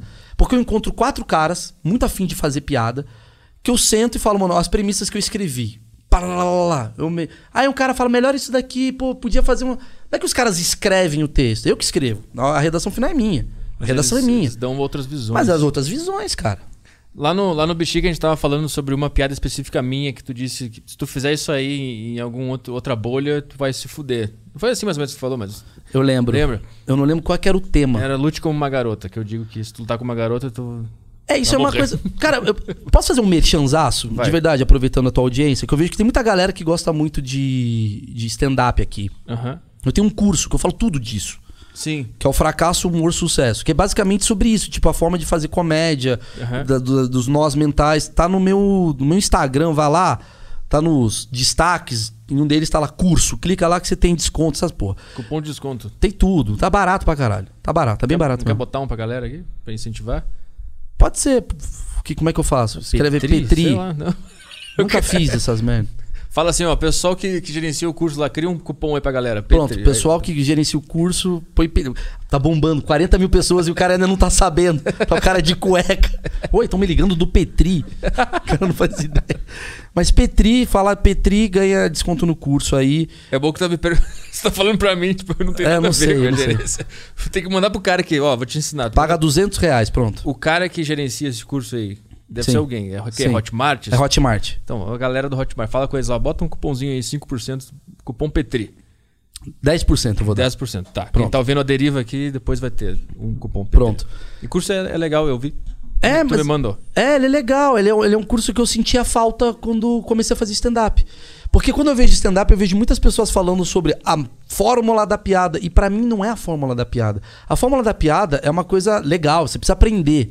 Que é você sair da, da, da, da zona linear, né? Você tá vindo pra cá, você faz Uma um- surpresa. a surpresa. Daí meio que a gente Mas essa- entende. é, mas o, o ponto é que eu acho que essa é uma das técnicas. É uma das técnicas. E ela é a mais. Como, É a mais usada. Falam como se ela fosse a base. Não é a base. Não é a base. Não é a base. A base é tipo, o que que você tá trazendo de novo Sim. que pode ser um ponto de vista engraçado. Eu gosto de filosofia, cara. Então eu tento ter nos meus alunos, digamos assim, todo mundo que gosta de uma comédia com mais filosofia vai aderir esse tipo de curso. Talvez o cara que gosta mais de storytelling, talvez vai pirar no do Ventura. Porque o Ventura é um puta cara de storytelling. Ele conta a história, ele olha, ele cria o personagem, ele faz. Eu já sou um cara mais de premissa, de questionamentos, de ideia. É outro rolê. Então, assim, cada um tem o seu curso aí. Eu acho que ajuda muito você entender essas técnicas, assim, do tipo. é, se perguntar o tempo todo como melhorar uma piada. É trabalho, velho. Eu vou falar pra você. Quando a pessoa encara a comédia como dom, ela tá fudida. Aham. Eu fiquei muito tempo achando que era isso. Ah, eu sou genial. Nossa, tudo que eu falo é engraçado. Não, é trabalho. Agora foi a primeira vez que eu trabalhei, que eu sentei na frente do computador e escrevi com muita dificuldade, muito medo de me ver e de encarar minhas ideias. Foi difícil pra caralho, mas eu percebi a mudança. Eu percebi a. Como você vai melhor. E você tava falando do negócio da, da piada que você fez que. Da lute como uma garota. É que eu quero falar sobre, a, sobre a- as bolhas e sobre Sim. a intolerância, sobre a raiva que as pessoas Vambora. têm de qualquer coisa. Então, quando, a gente, quando eu saí do show, tu falou, pô, legal o teu show, mas tem aquela piada lá, se tu fizer no- na noite do Zezinho, Sim, vai dar merda. vai dar merda. Agora, aquela coisa, você quer comprar merda ou não, o problema é teu. Mas vai dar merda. Mas. Entendi. Não, eu, eu fiquei. Aquilo lá meio que. Não é que me desanima, mas eu. Eu queria que a gente tivesse um pouco mais de liberdade, mais, mais, mais entendimento aqui no Brasil. Mas E- não vai ter. Mas aí é um pensamento que a gente acha que os Estados Unidos também tem, né?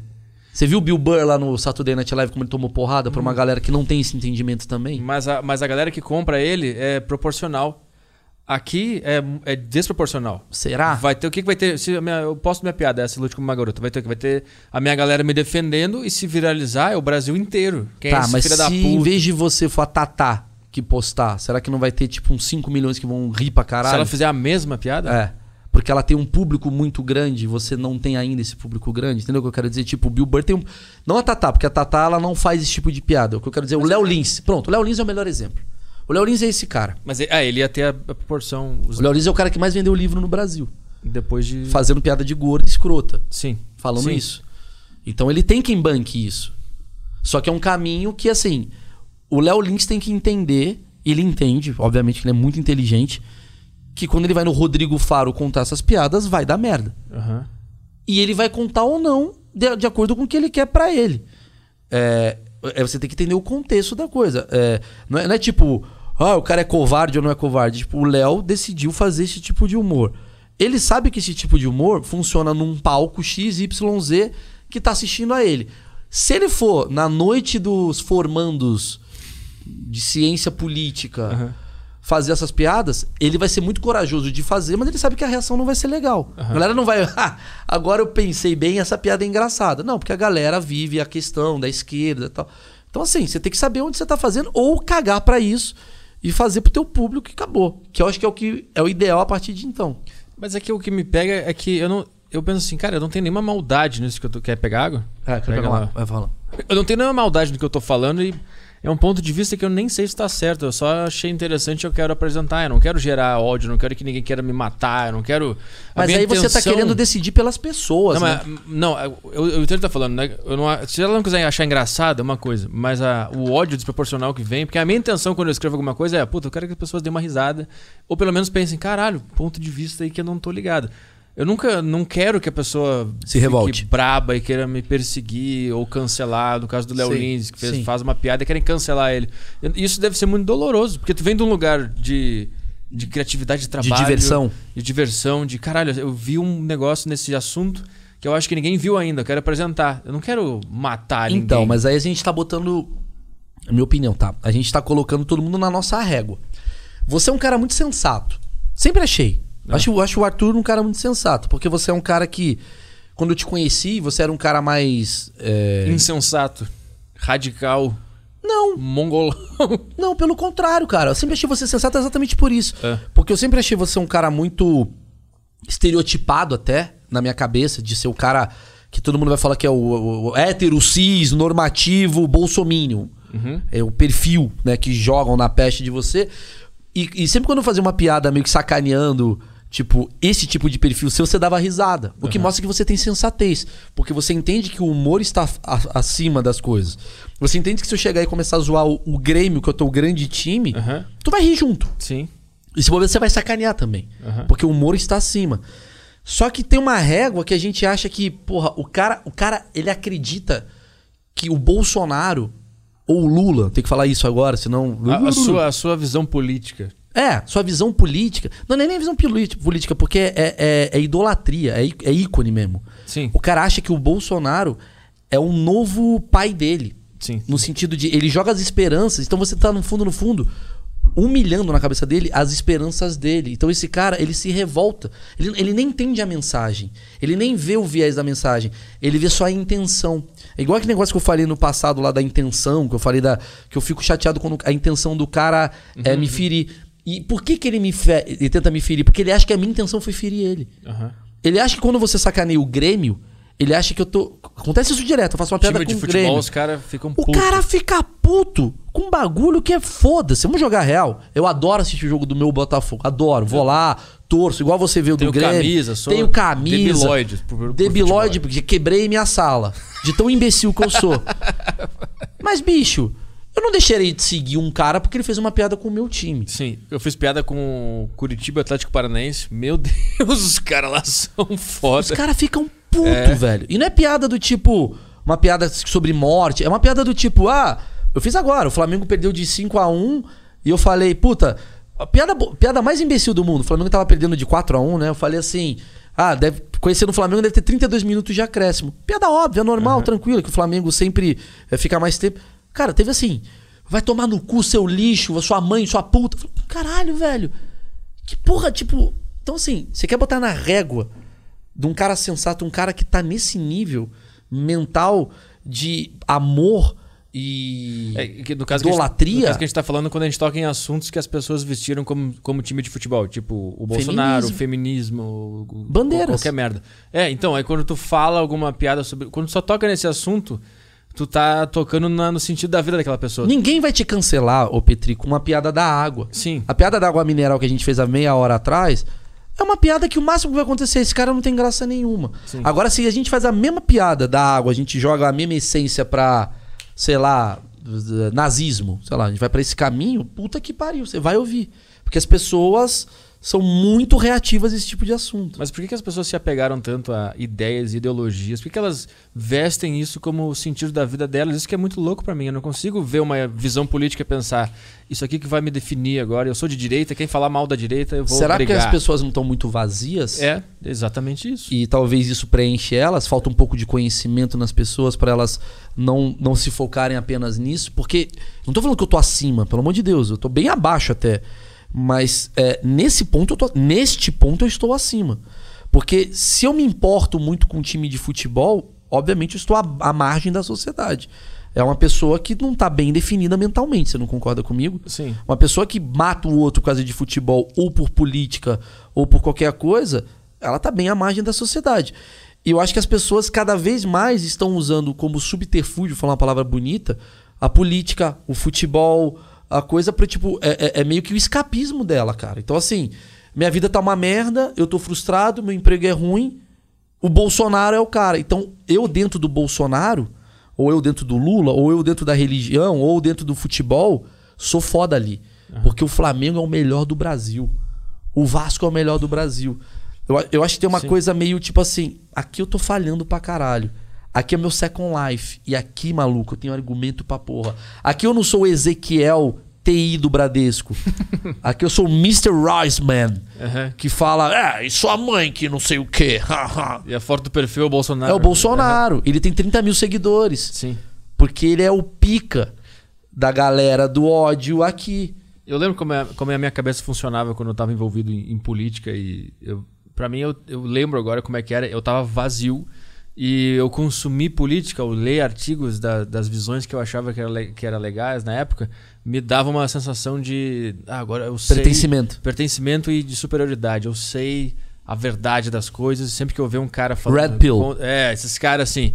E era, era só isso, era tipo, eu sei, porque eu, porque eu lia o Olavo de Carvalho. Puta Sim. cara do caralho, me ensinou muita coisa pra minha vida, a filosofia dele é foda pra cacete. Aí eu li alguma visão dele sobre política, tipo, eu lembro muito bem que na época do Obama, na, na eleição do Obama, na primeira dele, 2012, foi? Sim. Todo mundo era a favor do Obama no Brasil. Era muito louco. Todo mundo era a favor do Obama, ninguém sabia por quê. E eu, eu tava na faculdade, todo mundo a favor do Obama, os professores falando do Obama, os alunos apoiando o Obama. Eu, caralho, por que, que será que todo mundo tá afim de, de apoiar esse cara? Aí eu lembro que o Olavo lançou um artigo contra o Obama. Aí eu fiquei, caralho, esse cara tem uma visão diferente. Esse cara sabe alguma coisa que ninguém sabe. Só que o problema é, eu não, eu não só consumi aquilo como uma nova informação, eu consumi aquilo como, agora as pessoas vão ver. Eu sei a verdade. E aí, a partir daí, minha vida fudeu, porque eu vim Mas você não acha nessa. que o Olavo também tem os seus problemas? Claro, claro, claro. Entendeu? Esse é o problema, porque as pessoas colocam o Olavo como o Deus. É, sim, sim. E aí viram olavistas. Eu Então, botei, eu, eu total. Mas é porque que eu era, minha vida era vazia, eu tava em depressão, eu não sabia o que fazer da minha vida. Eu vi esse cara falando coisas que ninguém falava e ele sabe de alguma coisa, então eu tô com ele e eu vou começar Você a replicar entende? as coisas que ele fala. E tem uma. Eu falo isso, no- eu falo isso uma, eu falei isso uma vez, que é tipo. É meio piegas, mas vamos lá. Antigamente, eu- é, as pessoas elas se uniam por amor, se você parar pra pensar. Tipo, porra, você gosta do Grêmio, eu também gosto do Grêmio. A gente fica, vai pro clube junto. Clube do Grêmio, a gente fala do Rivarola. Qual foi o melhor Grêmio? De 94, a gente, é, a gente era amor pelo, pelo. Eu gosto do ex, você gosta do ex, a gente vai no show, a gente fica amigo. Era união por amor. A gente se uniu por amor, porra, comédia. Sim. Tu gosta do Bill Burr? Porra, tem um cara que gosta do Bill Burr igual eu. E a gente fica. Quantas vezes a gente pegou carro, eu e você, e ficamos falando da- das piadas do Bill Burr? Isso é união por amor. Aham. Passou um tempo com as redes sociais, as pessoas começaram a se unir por ódio. E é muito perigoso quando você se une por ódio. As pessoas estão se unindo muito por ódio. Eu odeio o Bolsonaro, ou eu odeio o PT. E aí a amizade delas é baseada em mais informações de ódio. E uma energia negativa. É né? isso. É isso que acabou acontecendo. Então, quando vem um Olavo de Carvalho, que seja, qualquer pessoa, ou, ou- as pessoas elas utilizam desse vazio da sociedade para disseminar o ódio, sabendo que o ódio une também. Isso que é o perigo da parada, tá Sim. ligado? É isso que tá acontecendo. Então, então as pessoas elas usam o vazio dela para se preencher no pertencimento. Então ela Uhum. se pertence no ódio a alguma coisa. Já que ela não encontrou alguém que ame as coisas que ela ama, talvez ela encontrou alguém que odeia as coisas que ela odeia. O Olavo é um cara muito interessante, porque, puta, ele me ensinou muita coisa e acho que ele ter se envolvido em política foi o que fudeu ele. Porque tu já viu que ele fala sobre vocação, sobre vida, sobre Eu Deus? confesso, assim, eu confesso que as coisas que eu li sobre o Olavo, é, aí também tem uma, a parada assim. Eu, eu já li aquele do do eu li um Imbecil coletivo. É, o imbecil, coletivo. Aham. Não, não li inteiro. Eu li uns trechos e tal. Achei que tinha coisas bem legais. Que ele fala muito sobre sociedade. Tem Sim. umas coisas legais. Mas quando começa a ir pra uma parada mais extrema, por exemplo, sei lá, o, o bagulho do terraplanismo do Olavo de Carvalho. Mas eu acho que Eu tenho não- uma teoria. Ele não é. Eu sei. Pegaram um trecho que ele disse: Olha, eu não sei como saber se é ou não. E aí falaram que ele é terraplanista. Eu tenho uma outra teoria. É. A minha teoria é uma teoria muito maquiavélica. Eu acho que você consegue entender quantas pessoas aderem a você quando você fala um grande absurdo e elas continuam contigo. Tá, mas tu acha que então que ele falou pra ver qual é o nível de influência dele? Talvez. Talvez. Pra ver, será que eu consigo mudar a cabeça das pessoas? Vamos ver. Galera, o céu é verde. Mas eu, eu, eu lembro desse vídeo ele não dizia é, é plana. Ele só falava assim: ah, eu não sei se tem como saber. Como não tem como saber? Sei, mas, é, mas é só um questionamento, entendeu? Porra, mas eu, eu não sei se tem como saber. como não, se ela Petri? é plana ou. O que tem de ou- estudo sobre isso, o que tem de, de, de coisas acontecendo ao nosso redor que a gente vê. Mas tu, tu confia em alguém que fez esse estudo, né? Mas em muitas pessoas, confio na Claro, ciência. claro. Mas, mas não tem 1% de. Mas quem são esses caras? Que estudo é esse, se eu não entendo? Porra, mas aí tipo, fudeu, 1%. né? Não, 1%, só de. Cara, Mas aí é a mesma coisa. Então, assim, tudo bem, concordo com o que você tá falando. E por que, que essas pessoas que têm essa- esse pensamento, quando alguém fala que é, gênero sexual é, só é. Não existe. Não existe, o cara não tem esse 1% também. Porque se Claro. fosse um cara questionador, Claro. ele questionaria tudo. Mas ele só questiona o que convém a ele da Sim, sim. ideologia dele. Até a própria Terra plana. Se ele questiona a redonda, ele também tinha, tinha que questionar a plana. Sim. Sim, exatamente. É isso que eu tô falando. Só que o que eu acho que eu acho que o Olavo falou naquele vídeo que viralizou é que não, ele não sabe. Ele não sabe É, se tem como saber. Sei, cara. Eu acho que foi isso que. que É, eu, eu, eu, eu, eu acho assim, é, eu acho que todo filósofo eu respeito mesmo, assim, do Olavo de Carvalho a, a Aristóteles. Eu acho que todo cara que trabalha com isso tem o respeito, porque o cara ficou pensando tanto numa parada que, obviamente, ele criou próprias que- próprios questionamentos, e esses questionamentos estão ali que eu acho que vale a pena. Cara, eu, eu acho que você não pode ir contra um questionamento. Sim. Uhum. Porque é um questionamento. Você, tipo, tá, tá. E se minha mãe não é minha mãe? Babaca. Peraí, um questionamento. Vamos entender. Ele tá questionando. Ele tá, talvez, é, elocubrando, não sei o quê. Agora, quando você é, questiona um fato, uma parada que, assim... É, é difícil eu falar isso, mas, assim... A ciência já comprovou alguma coisa, ela já saiu do campo da filosofia. Mas o problema é que a, a ciência ela comprova e descomprova, né? Vai, tipo, antes a Terra era completamente redonda. Ah, depois de um tempo, ah, não, ela, ela é mais uma formato de pera. Mas A- nunca foi falado que ela é plana, por exemplo. Não, foi falado há muito tempo, mas foi falado. Mas não pela ciência. Mas a ciência da época. A ciência da época os caras achavam Mas que época era. medieval. Claro, mas o que eu tô falando é. A ciência também, tipo, a. a Sim, tem, a- o, a tem o átomo, que tem. É, o, o átomo é a coisa menor que tem. Descobriram, na verdade, não é. Tem a- mais outro. A Lua enferrujou há pouco tempo e ninguém entendeu por quê. Todos os conceitos sobre a Lua eram determinados conceitos que tinham descoberto e daqui a pouco ela enferrujou, do nada. Então vai mudando também. Então, mas não dá pra falar que a lua não existe. Tá, sim, sim. Entendeu o que eu quero dizer? Porque, pelo que eu entendo de filosofia, a, a- filosofia é um questionamento. Mas a partir do momento que ela tem uma ciência, ela já não é. Até, até tem essa disputa, discussão se a filosofia é uma ciência ou não. Mas assim, a filosofia ela é uma, é uma parada de, de, de, de jogar, né? De, de possibilitar as coisas, né?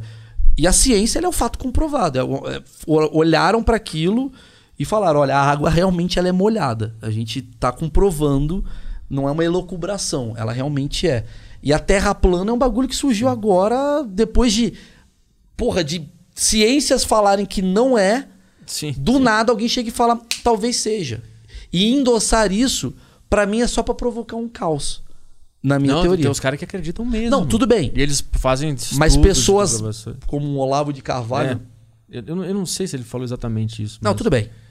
Mas entendi o. Cara, a gente terminou em terra plana, velho. A gente deu uma puta volta. Não, vamos, vamos fazer perguntas aqui Vamos. do, do grupo do.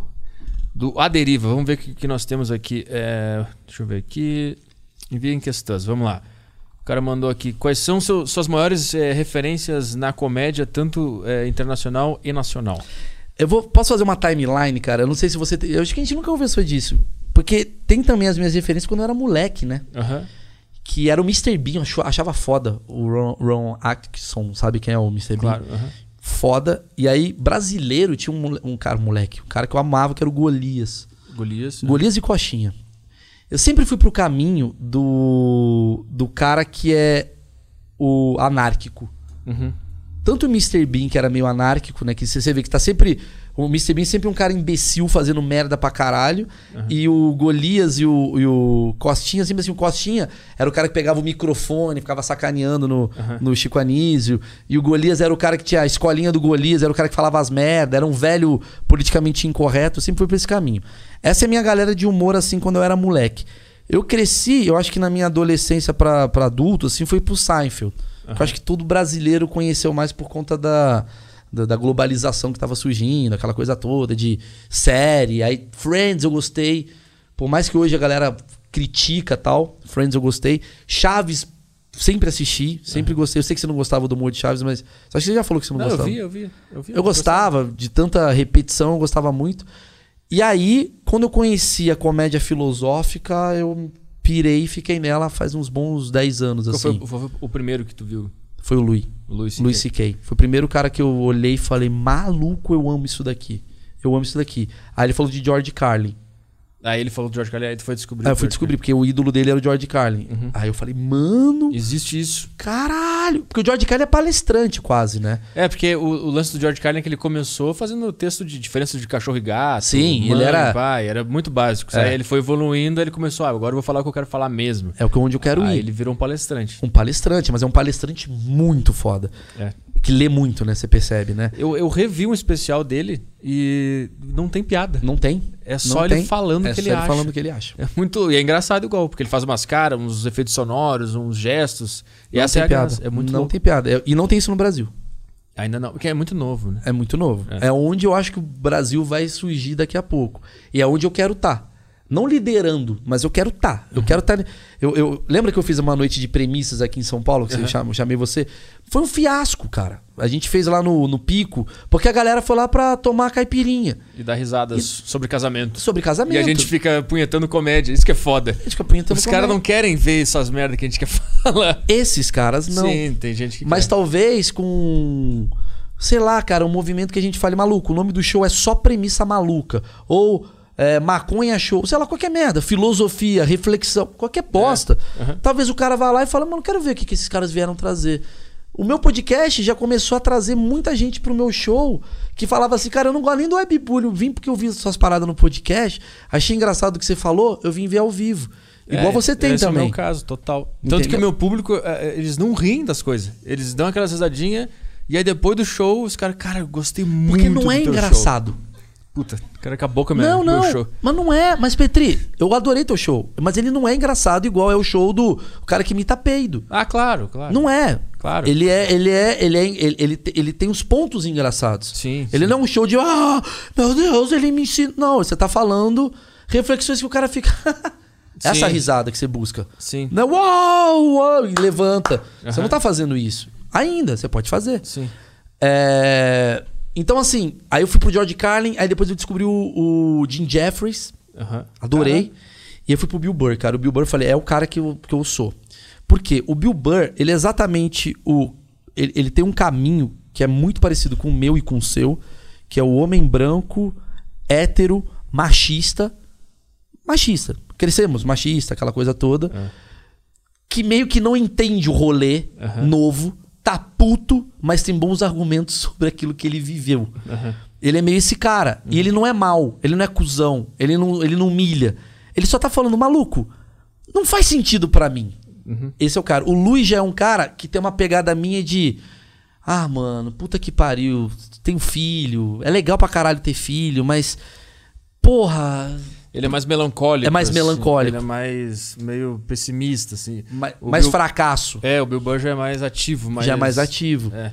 E aí eu tento misturar na minha comédia esses dois elementos, assim, porque misturar mais que um também eu já acho. Mais que dois também eu já acho que começa a ficar confuso. E aí eu gosto muito desses dois, eu gosto muito também do. Do Doug Stanhope, que é um cara que eu acho. Esse aí é difícil de, de, de entender. Esse é difícil de aí entender. é mais complicado. Mas eu gosto muito. Eu, sabe o que eu fiz esses dias? Eu peguei o especial dele, o Dead, Dead Beat Hero, Sim. e abri o texto, que tem um site com várias transcrições de, de shows, né? E aí eu fiquei acompanhando, fiquei lendo o texto. Ele é um escritor. É. Ele não é. Ele não faz stand-up. Ele escreve livros. O, o show dele é um livro. É. É, meio. Schopen- Uma vez eu li um livro do Schopenhauer. e Eu dava risada durante o livro. Esse cara não é comediante, mas eu tô rindo. E o, o, o Stanhope, ele escreve. É um, é um livro muito engraçado. É um livro ele muito engraçado. Ele, é- ele é muito bom. Eles, ele é mais escritor do que comediante. Mas você vê o Doug Stanhope, é um cara que eu, eu amo. Mas eu acho que ele, por exemplo, num show de 15 minutos no Gotham, não vai ser igual o especial dele do Netflix. Claro. Porque Sim. ele não é acessível. Uhum. Tem, tem histórias que ele, ele fazia turnê com o Joe Rogan, né? Lembra daquela piada que ele fala sobre a AIDS e, e o futebol americano? Do, ele- do, do que, que as pessoas colocam É. a, a, a faixinha fitinha. rosa. E ele fica É. fantasiando ele, ele comendo um dos jogadores. Sim. E aí depois ele volta e fala: então não, não, fa- não bota a fitinha, a fitinha rosa porque eu imagino tudo isso. Ele tem um comentário num vídeo do, no YouTube dessa piada. O cara, o cara escreveu assim: Ah, eu fui no show do Joe Rogan e o Stanhope fez essa piada. Tinha gente levantando pra ir embora. Os caras não entenderam nada, ficaram brabo. Sacou? Silêncio completo. É isso. Essa é a arte da comédia. É. Que a gente vê o especial do Netflix e fala, esse cara é fenomenal, mas peraí, É. onde ele tá? Às, às vezes eu bato papo, às vezes, com a Emily, com meus amigos aqui, o pessoal, e falo assim: será que eu preciso fazer. Ó, nada contra. Existem várias noites de stand-up que eu amo. Eu admiro, eu admiro todo comediante. Mano, você pode. Porra, Petri, você sabe o quanto eu sou acessível mesmo. Isso tem uma coisa que eu sou ac- acessível com todo mundo. De, porra, o cara manda texto, eu ajudo. Mas eu começo a pensar, será que vale a pena, agora que a comédia tá ficando pulverizada, de eu estar em todas as noites de comédia que me chamam? Eu acho que às vezes não. Porque às vezes eu tenho que começar a entender que eu preciso ir pra uma noite que tem a ver com o meu tipo de texto. Porque não adianta eu ir no. No Grelhados da, de Atibaia. Eu vou lá, mano, vai ter um cara lá que tá indo pra casa do Temac. Não adianta eu falar, eu só vou me frustrar. Eu só vou achar que minha comédia é uma merda, porque esse cara não tá interessado em me ouvir. E o que, que vai acabar acontecendo? Vai entrar um cara antes de mim que vai falar, ah, porque o cu, cu, cu, pau, pau, cu, cu. O gordo vai rir pra caralho, eu vou falar. Eu, eu não vou tentar. Vou começar a fazer meu texto, vai dar três minutos, não vai dar certo. Eu vou. Cu, cu, eu, eu, eu vou acabar. voltar eu vou cu. voltar pro cu, cu, cu. Então, às vezes, eu preciso pensar assim, cara. Eu já tô num patamar, que bom, graças a Deus, graças ao público, graças a, sei lá, uma porrada de energia, sei lá o quê, que eu posso tomar uma decisão de falar, mano, eu vou fazer a minha noite no Minhoca e vou chamar meus amigos Aham. que fazem esse tipo de comédia. Quem quer ir? Vem, tá, vamos fazer. Igual eu tô fazendo com o Rafinha. O Rafinha é o cara que mais tem a ver com a minha comédia hoje no Brasil. Uhum. De galera assim. É o Rafinha, que é, é uma- comédia mais é, de. mais americana. Tanto que ele faz sucesso lá nos Estados Unidos. Sim. É, é uma comédia de, de, de premissa, de fazer uns pensamentos. O Danilo tinha muito disso também no começo. É uma comédia mais de texto. Menos de, de storytelling. Pô, me juntei ao Rafinha. Cara, quando eu fui fazer meu show com o Rafinha no Renaissance, velho, a galera tava rindo no setup. Porque a galera entende aonde a gente tá chegando. Eu fazia uma ironia, a galera sacava a ironia. Por quê? Porque os públicos são diferentes. Quando você abriu o meu show, você vinha muito com a cabeça do Bill Burr e você ia pra um cara que tava fazendo um show que o webbullying tava num puta momento. É, aí entrava eu lá com a energia horrível. Não, mas é do caralho, pra você entender. Sim. Você entender que, que, que, tipo, quanto. pra- cara, pro Bill Burr ser o Bill Burr. Pronto, pro George Carlin ser o George Carlin, ele fez a do cachorro. Sim, Porque sim. ele entrava ele fala, primeiro tem que entender o que é uma risada. Ah, entendi o que é risada. Risada é isso. Tá, como é que chega nela? Assim. Tá, qual que é o próximo passo? Outra risada. Ele foi entendendo. Agora que eu conquistei a minha confiança no palco, a minha forma de olhar pra plateia, eu vou tentar fazer uma coisa que eu gosto. Sim. Pum. Ah, ele foi. Tanto que na- nesses shows que eu fazia contigo em 2017, eu tentava fazer essas coisas mais densas e aí não entrava, não funcionava, aí eu partia pra buceta. Lembra? Eu falava Sim. assim, vamos falar de buceta então. Aí todo mundo ria. Exato. Aí eu fazia um texto de buceta, aí eu entendi como é que faz, como é que faz rir. É, por isso que eu. Às vezes eu tinha essa coisa do tipo, ah, o, o Tiro Lipa, ah, o, o, o Matheus Ceará, que faz piada. Eu falo, mano, ele faz isso porque o público dele é isso, velho. Então, com o tempo, o cara vai mudando ou não. Cada um tem sua forma de fazer humor. Vamos ver mais, mais questões aqui. É, já vi ele comentando em uma entrevista que toca guitarra e sempre que faz, que faz show em uma cidade ele procura um clube pra tocar. Queria saber qual a relação dele com a música hoje em dia e se ele já chegou a fazer algo autoral. Do caralho. Faço isso, mano. É, é muito legal. Tipo, toda cidade que eu vou. É. Tipo, vou fazer show em Sorocaba. Aí eu pergunto pros caras, mano, qual que é a balada rock que tem? E sempre é triste a balada rock. Tem 40 pessoas, tem um gordo com a camisa do Iron Maiden. Se- Sempre é isso. Tem três mina, 40 gordos fazendo Born to be one. Sempre é isso. Sempre, sempre. É a mesma cena. Só que eu adoro isso, porque tem a ver com, sei lá, minha adolescência. Tal. Eu tô gordo também. Aí eu chego no lugar, porra, algumas pessoas me reconhecem e, a banda geralmente sempre tem um cara da banda que sabe quem eu sou. Aham. Tem cinco na banda. Se um sabe, já é legal. Aí, pô, eu troco ideia e tal. O cara me chama, eu subo no palco e fico tocando com a banda. E fi- filmo, divulgo a banda. To- todo lugar que eu vou é tradicional isso. E eu tenho é, trabalhos autorais no passado, eu cheguei a fazer. Eu tive a banda Renatinho também, né? Com a Tata Werneck, com o Murilo, o Nil Agra e tal. Boa. É, como foi que você se descobriu como humorista? Você sempre quis trabalhar com arte e entretenimento ou foi algo que cresceu dentro de ti? Acho que cresceu. Eu era publicitário, né? Eu era. Eu sempre fui Zé Graça de, de faculdade, colégio, o cara engraçado da turma. Aham. Por causa do meu avô, meu avô é um cara muito referência pra mim. Meu avô era o cara mais engraçado do bairro, assim. Meu avô andava, todo mundo conta uma piada e contava. Meu avô, meu avô era o piadista do, do, do lugar, né? E Então já veio, já veio, veio desde veio. cedo já essa Veio vontade. desde cedo. E aí, quando eu comecei a fazer publicidade e tal, meus roteiros de humor sempre se destacavam, assim. Eu falei, porra, Tem alguma coisa. tem alguma aqui. coisa aqui. Eu descobri que tava tendo stand-up no Brasil. Eu falei, eu vou subir no palco, vou escrever um texto. Pff, coisa foi.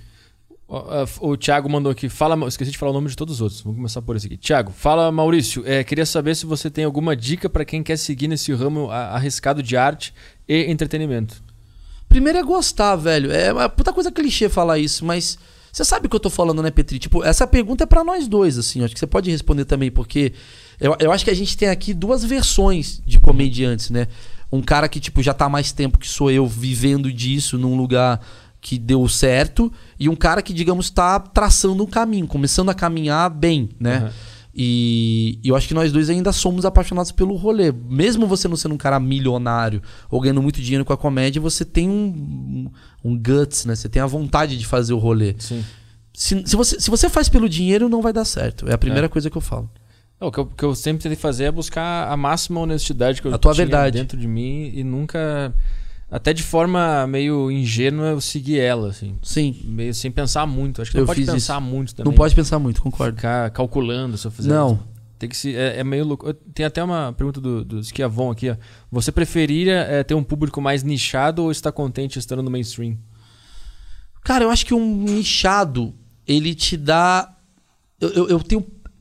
É difícil essa pergunta, porque o nicho ele muda. Porque o nichado tem um problema. Eu, eu- eu, responderia uma terceira resposta. É que entre mainstream e nichado, acho que eu preferi o mainstream. Agora, entre o mainstream e nichado e o meu público, eu preferi o meu público. Acho que é o caso, o nicho que é o teu. É, porque o nicho pode ser assim: o nicho de jiu-jitsu. Ah. Sabe assim? Eu sou o cara que faz comédia de jiu-jiteiro. Entendi, entendi. Isso é nicho. Só que aí daqui a pouco eu falo, mano, eu não quero mais ser jiu-jiteiro, eu tô preso ao nicho, é uma cagada.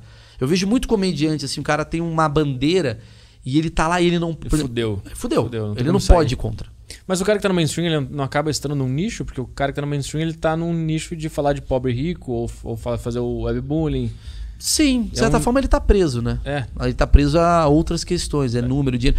Mas é que nicho é uma palavra forte, porque eu não quero ser de nicho, eu quero ser do meu público. Eu quero ser o cara que. Eu quero ter um respeito como comediante, do tipo, o lugar que eu vou dar uma lotada não precisa ser um ginásio, pode ser seus 400 lugares, eu tô muito feliz. Aham. Não precisa ser o que eu fazia de 2.500 pessoas, pode ser 400 lugares que eu vou e essa pessoa vai lá pra me assistir. Isso pra mim é o que eu busco.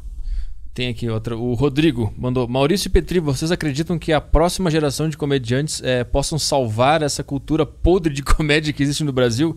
Eh, vocês acompanham alguém do Brasil na, na comédia, Rodrigo? Cara, eu discordo da cultura podre. Eu acho que a comédia hoje é muito boa. Foi o melhor momento da comédia na história do Brasil, se você parar pra pensar. Porque É. antigamente tinha. Era muito. Três caras faziam. O Chico Anísio e o Jô Soares. Hoje você tem pra todos. Cara, você tem. Se você não gosta do meu trabalho, você tem o do Petri. Se não gosta do Petri, tem o Barbichas. Não gosta do Barbichas, tem o Thiago Ventura. Não Sim. gosta do Ventura, tem o Rafim. Tem muita gama de possibilidades. Né? E tem o humor irônico do choque de cultura, tem o humor Tem mais pastelão, Lins. tem o Léo Lins. Então, assim, a, a internet democratizou. É, eu acho que a gente vai viver mais pulverizações. Eu acho que a nossa geração de hoje vem de uma geração vertical, então por isso a gente tem as mesmas referências. Todo mundo da geração de hoje assistiu Chaves. Todo mundo da geração de hoje assistiu Chico Anísio, por exemplo. Daqui a 15 anos vai ser um cara que assistiu Jack Horseman e o outro cara que assistiu eu. E o outro cara que assistiu o você. Outra outro que cara que menor assistiu na ideia. Ucrânia É. uma comédia, não sei o que, não sei o que lá. Então, tem vários caminhos. Assim. Eu vejo o Diogo Defante, por exemplo, que é um moleque que eu adoro. Não sei se você conhece ele. Sim. aham. Ele faz um tipo de humor que não tem nada a ver com o meu e eu adoro esse moleque. Ele faz um humor nichadaço, nonsense, que talvez esse brother aí curta. Talvez ele não conheça todas as comédias É. possíveis. Puta, é que é muito difícil. quando, quando eu comecei a fazer, que eu percebi o quão difícil é fazer o que tu acredita. Não é bem assim. Não é bem A assim. tá Mas é muito- legal você testar essa sua humildade, porque as pessoas, elas. A pessoa geralmente começa na comédia do tipo assim, eu vou mudar essa merda é, aí. sim. E aí depois tu percebe, cara, é muito difícil. É muito E difícil, mais e você valoriza, né? E inovar é mais difícil ainda. Se tu fizer o texto lá, tu viu um cara fazendo um texto, aí tu, ah, eu vou fazer assim então. Agora, fazer do jeito que tu acha que é verdadeiro, É mais difícil. não vai sair de primeira da forma que tu imaginou. Vai sempre sair ruim e tu vai trabalhando até chegar. Então são 10 anos até o. Tipo assim, ele gosta do meu estilo. Vão ser 5, 10 anos até o meu estilo ser um Pô, estilo bom. Não- Não, é, ele não tá bom agora. Não, e outra, cara, isso me incomoda um pouco. Quando o cara chega e fala assim, ah, eu acho você sem graça. Eu- me incomoda não por mim, mas me incomoda por você não entender o que que é comédia. Porque comédia não é o que você acha engraçado. Desculpa, comédia não é o que todo mundo acha engraçado. Comédia é o que um acha engraçado, o outro acha engraçado. O que é engraçado pra mim não é engraçado pra você e tá bom. Sim. E tá de boa. É impossível. Não tem nada no Brasil ou no mundo que é engraçado pra todo mundo. Sim. Nada. É. É, a última do João Torres aqui. É, como, vo- como vocês treinam a mente de vocês para passar a ver comédia e material no dia a dia? Somente a partir de referências ou é algo que treinaram no cotidiano? Ah, acho que é tipo enxergar a piada em tudo. Como é que treinam? Acho que é meio natural, né? É meio natural, mas eu vou falar pra você. Eu ia responder três alface. O cara, o cara, tem, um, o cara tem um método. Brócolis todo dia. Brócolis e sopa. O cara começa. O cara fode a vida do cara. Ele começa, começou brócolis. Beleza, cara. O cara morre. O cara definha. É, Cara, sabe o que eu acho, Petri? Opa, vai. Eu acho que o lado ruim da comédia é que você começa a deixar de rir. Sim. Você não. Sabe assim? Tu começa só a observar, fica. hum, Às vezes eu me Caralho. sinto um ator pornô. Que deve ser um cara que sexualmente deve ter um. Não tem o mesmo benefício que eu tenho sexualmente. Porque como eu não transo 24 horas por dia, é muito especial quando eu transo. aham. Esse cara transa o dia inteiro. Então o prazer dele é fazer uma planilha no Excel. Ele tá em outro lugar. Sim. Entendeu? É, é- é tipo, ele não tem o prazer de. igual ele te- você teria, porque você tem menos acesso. Eu convivo o dia inteiro com, in- com pessoas tentando ser engraçadas, como eu, e acompanhando pessoas fazendo humor. Então eu sei onde a piada tá chegando. Então qualquer coisa que seja relacionado à espontaneidade eu gosto. Quando eu vejo que tem a, a, a, a estrutura da piada, eu falo a piada tá vindo. Eu fui no teu show, eu adorei teu show, mas não ri. Aham. E não significa que eu achei ruim. Ou achei. É simplesmente. É porque eu, eu, analiso comédia como um. Eu, eu não analiso solto. Tu, tu analisa como- onde, é, como é- onde é que ele vai chegar, como é que ele chegou Ah, nisso. Porra, gênio. Que, onde é que ele. O é, que, que ele viu aí que ele abriu esse assunto agora? Mandou bem. É. Entendeu? E isso, eu acabei levando isso pra vida. Porque o que fazia eu dar risada? Meu filho fazia eu dar risada. Por quê? Porque é espontâneo. Porque é uma criança de 3 anos, tem noção de nada, do nada olha pra mim e fala berinjela. Tu, tu ri, porque tu não imagina. É fora da caixa. Então eu vou fazer um convite às pessoas de uma parada. Tem um projeto muito engraçado na Amazon de comédia que vale a pena vocês assistirem. Que é o game dos clones. É, o cara fala. Tu viu? Isso é, é- é Da com- Sabrina. Comédia pura, isso é horrível. Não, mas tem um que é Pior merda que eu vi na minha vida, vai. Eu, eu- tem uma parada que é muito engraçada. É gênio. É gênio, gênio. É nível gênio. É. Chama-se LOL. Tá. Já, já ouviu falar? Não. O que, que eles fizeram? Eles botaram numa casa é, 10 comediantes.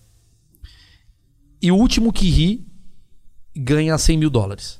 Mas vai falar, ah, bê, bê, bê. tá. Só que são 10 comediantes e você começa a perceber um antro- a antropologia por trás da risada. Porque comediante, você sabe a graça do outro. Então os caras vão pra um caminho É. tão escroto. Porque pra você fazer um outro comediante rir, você tem que sair da caixa, mas tão da caixa. Se eu chegar pra você e falar, você não vai rir. Você vai falar, ah, beleza, Maurício tá sendo um imbecil. Você não vai rir disso. Ou eu falar, Petri, qual é a diferença entre a mulher grávida e o pós? Você fala, bosta. Aham. Eles vão pra um caminho que vai. Mano, eles vão pra um caminho mórbido. Eles vão pra um caminho assim, tipo, pra pegar o cara no contraponto de um cara que já tá acostumado com ver comédia. Então, eu assisti aquela merda e eu falei, meu Deus do céu.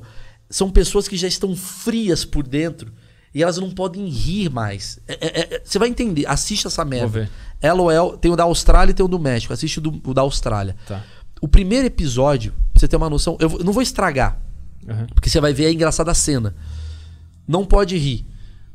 E aí tem um momento que você pode puxar uma carta que o cara pode é, fazer uma apresentação e todo mundo tem que parar pra assistir o cara. Aham. É uma tática dos caras.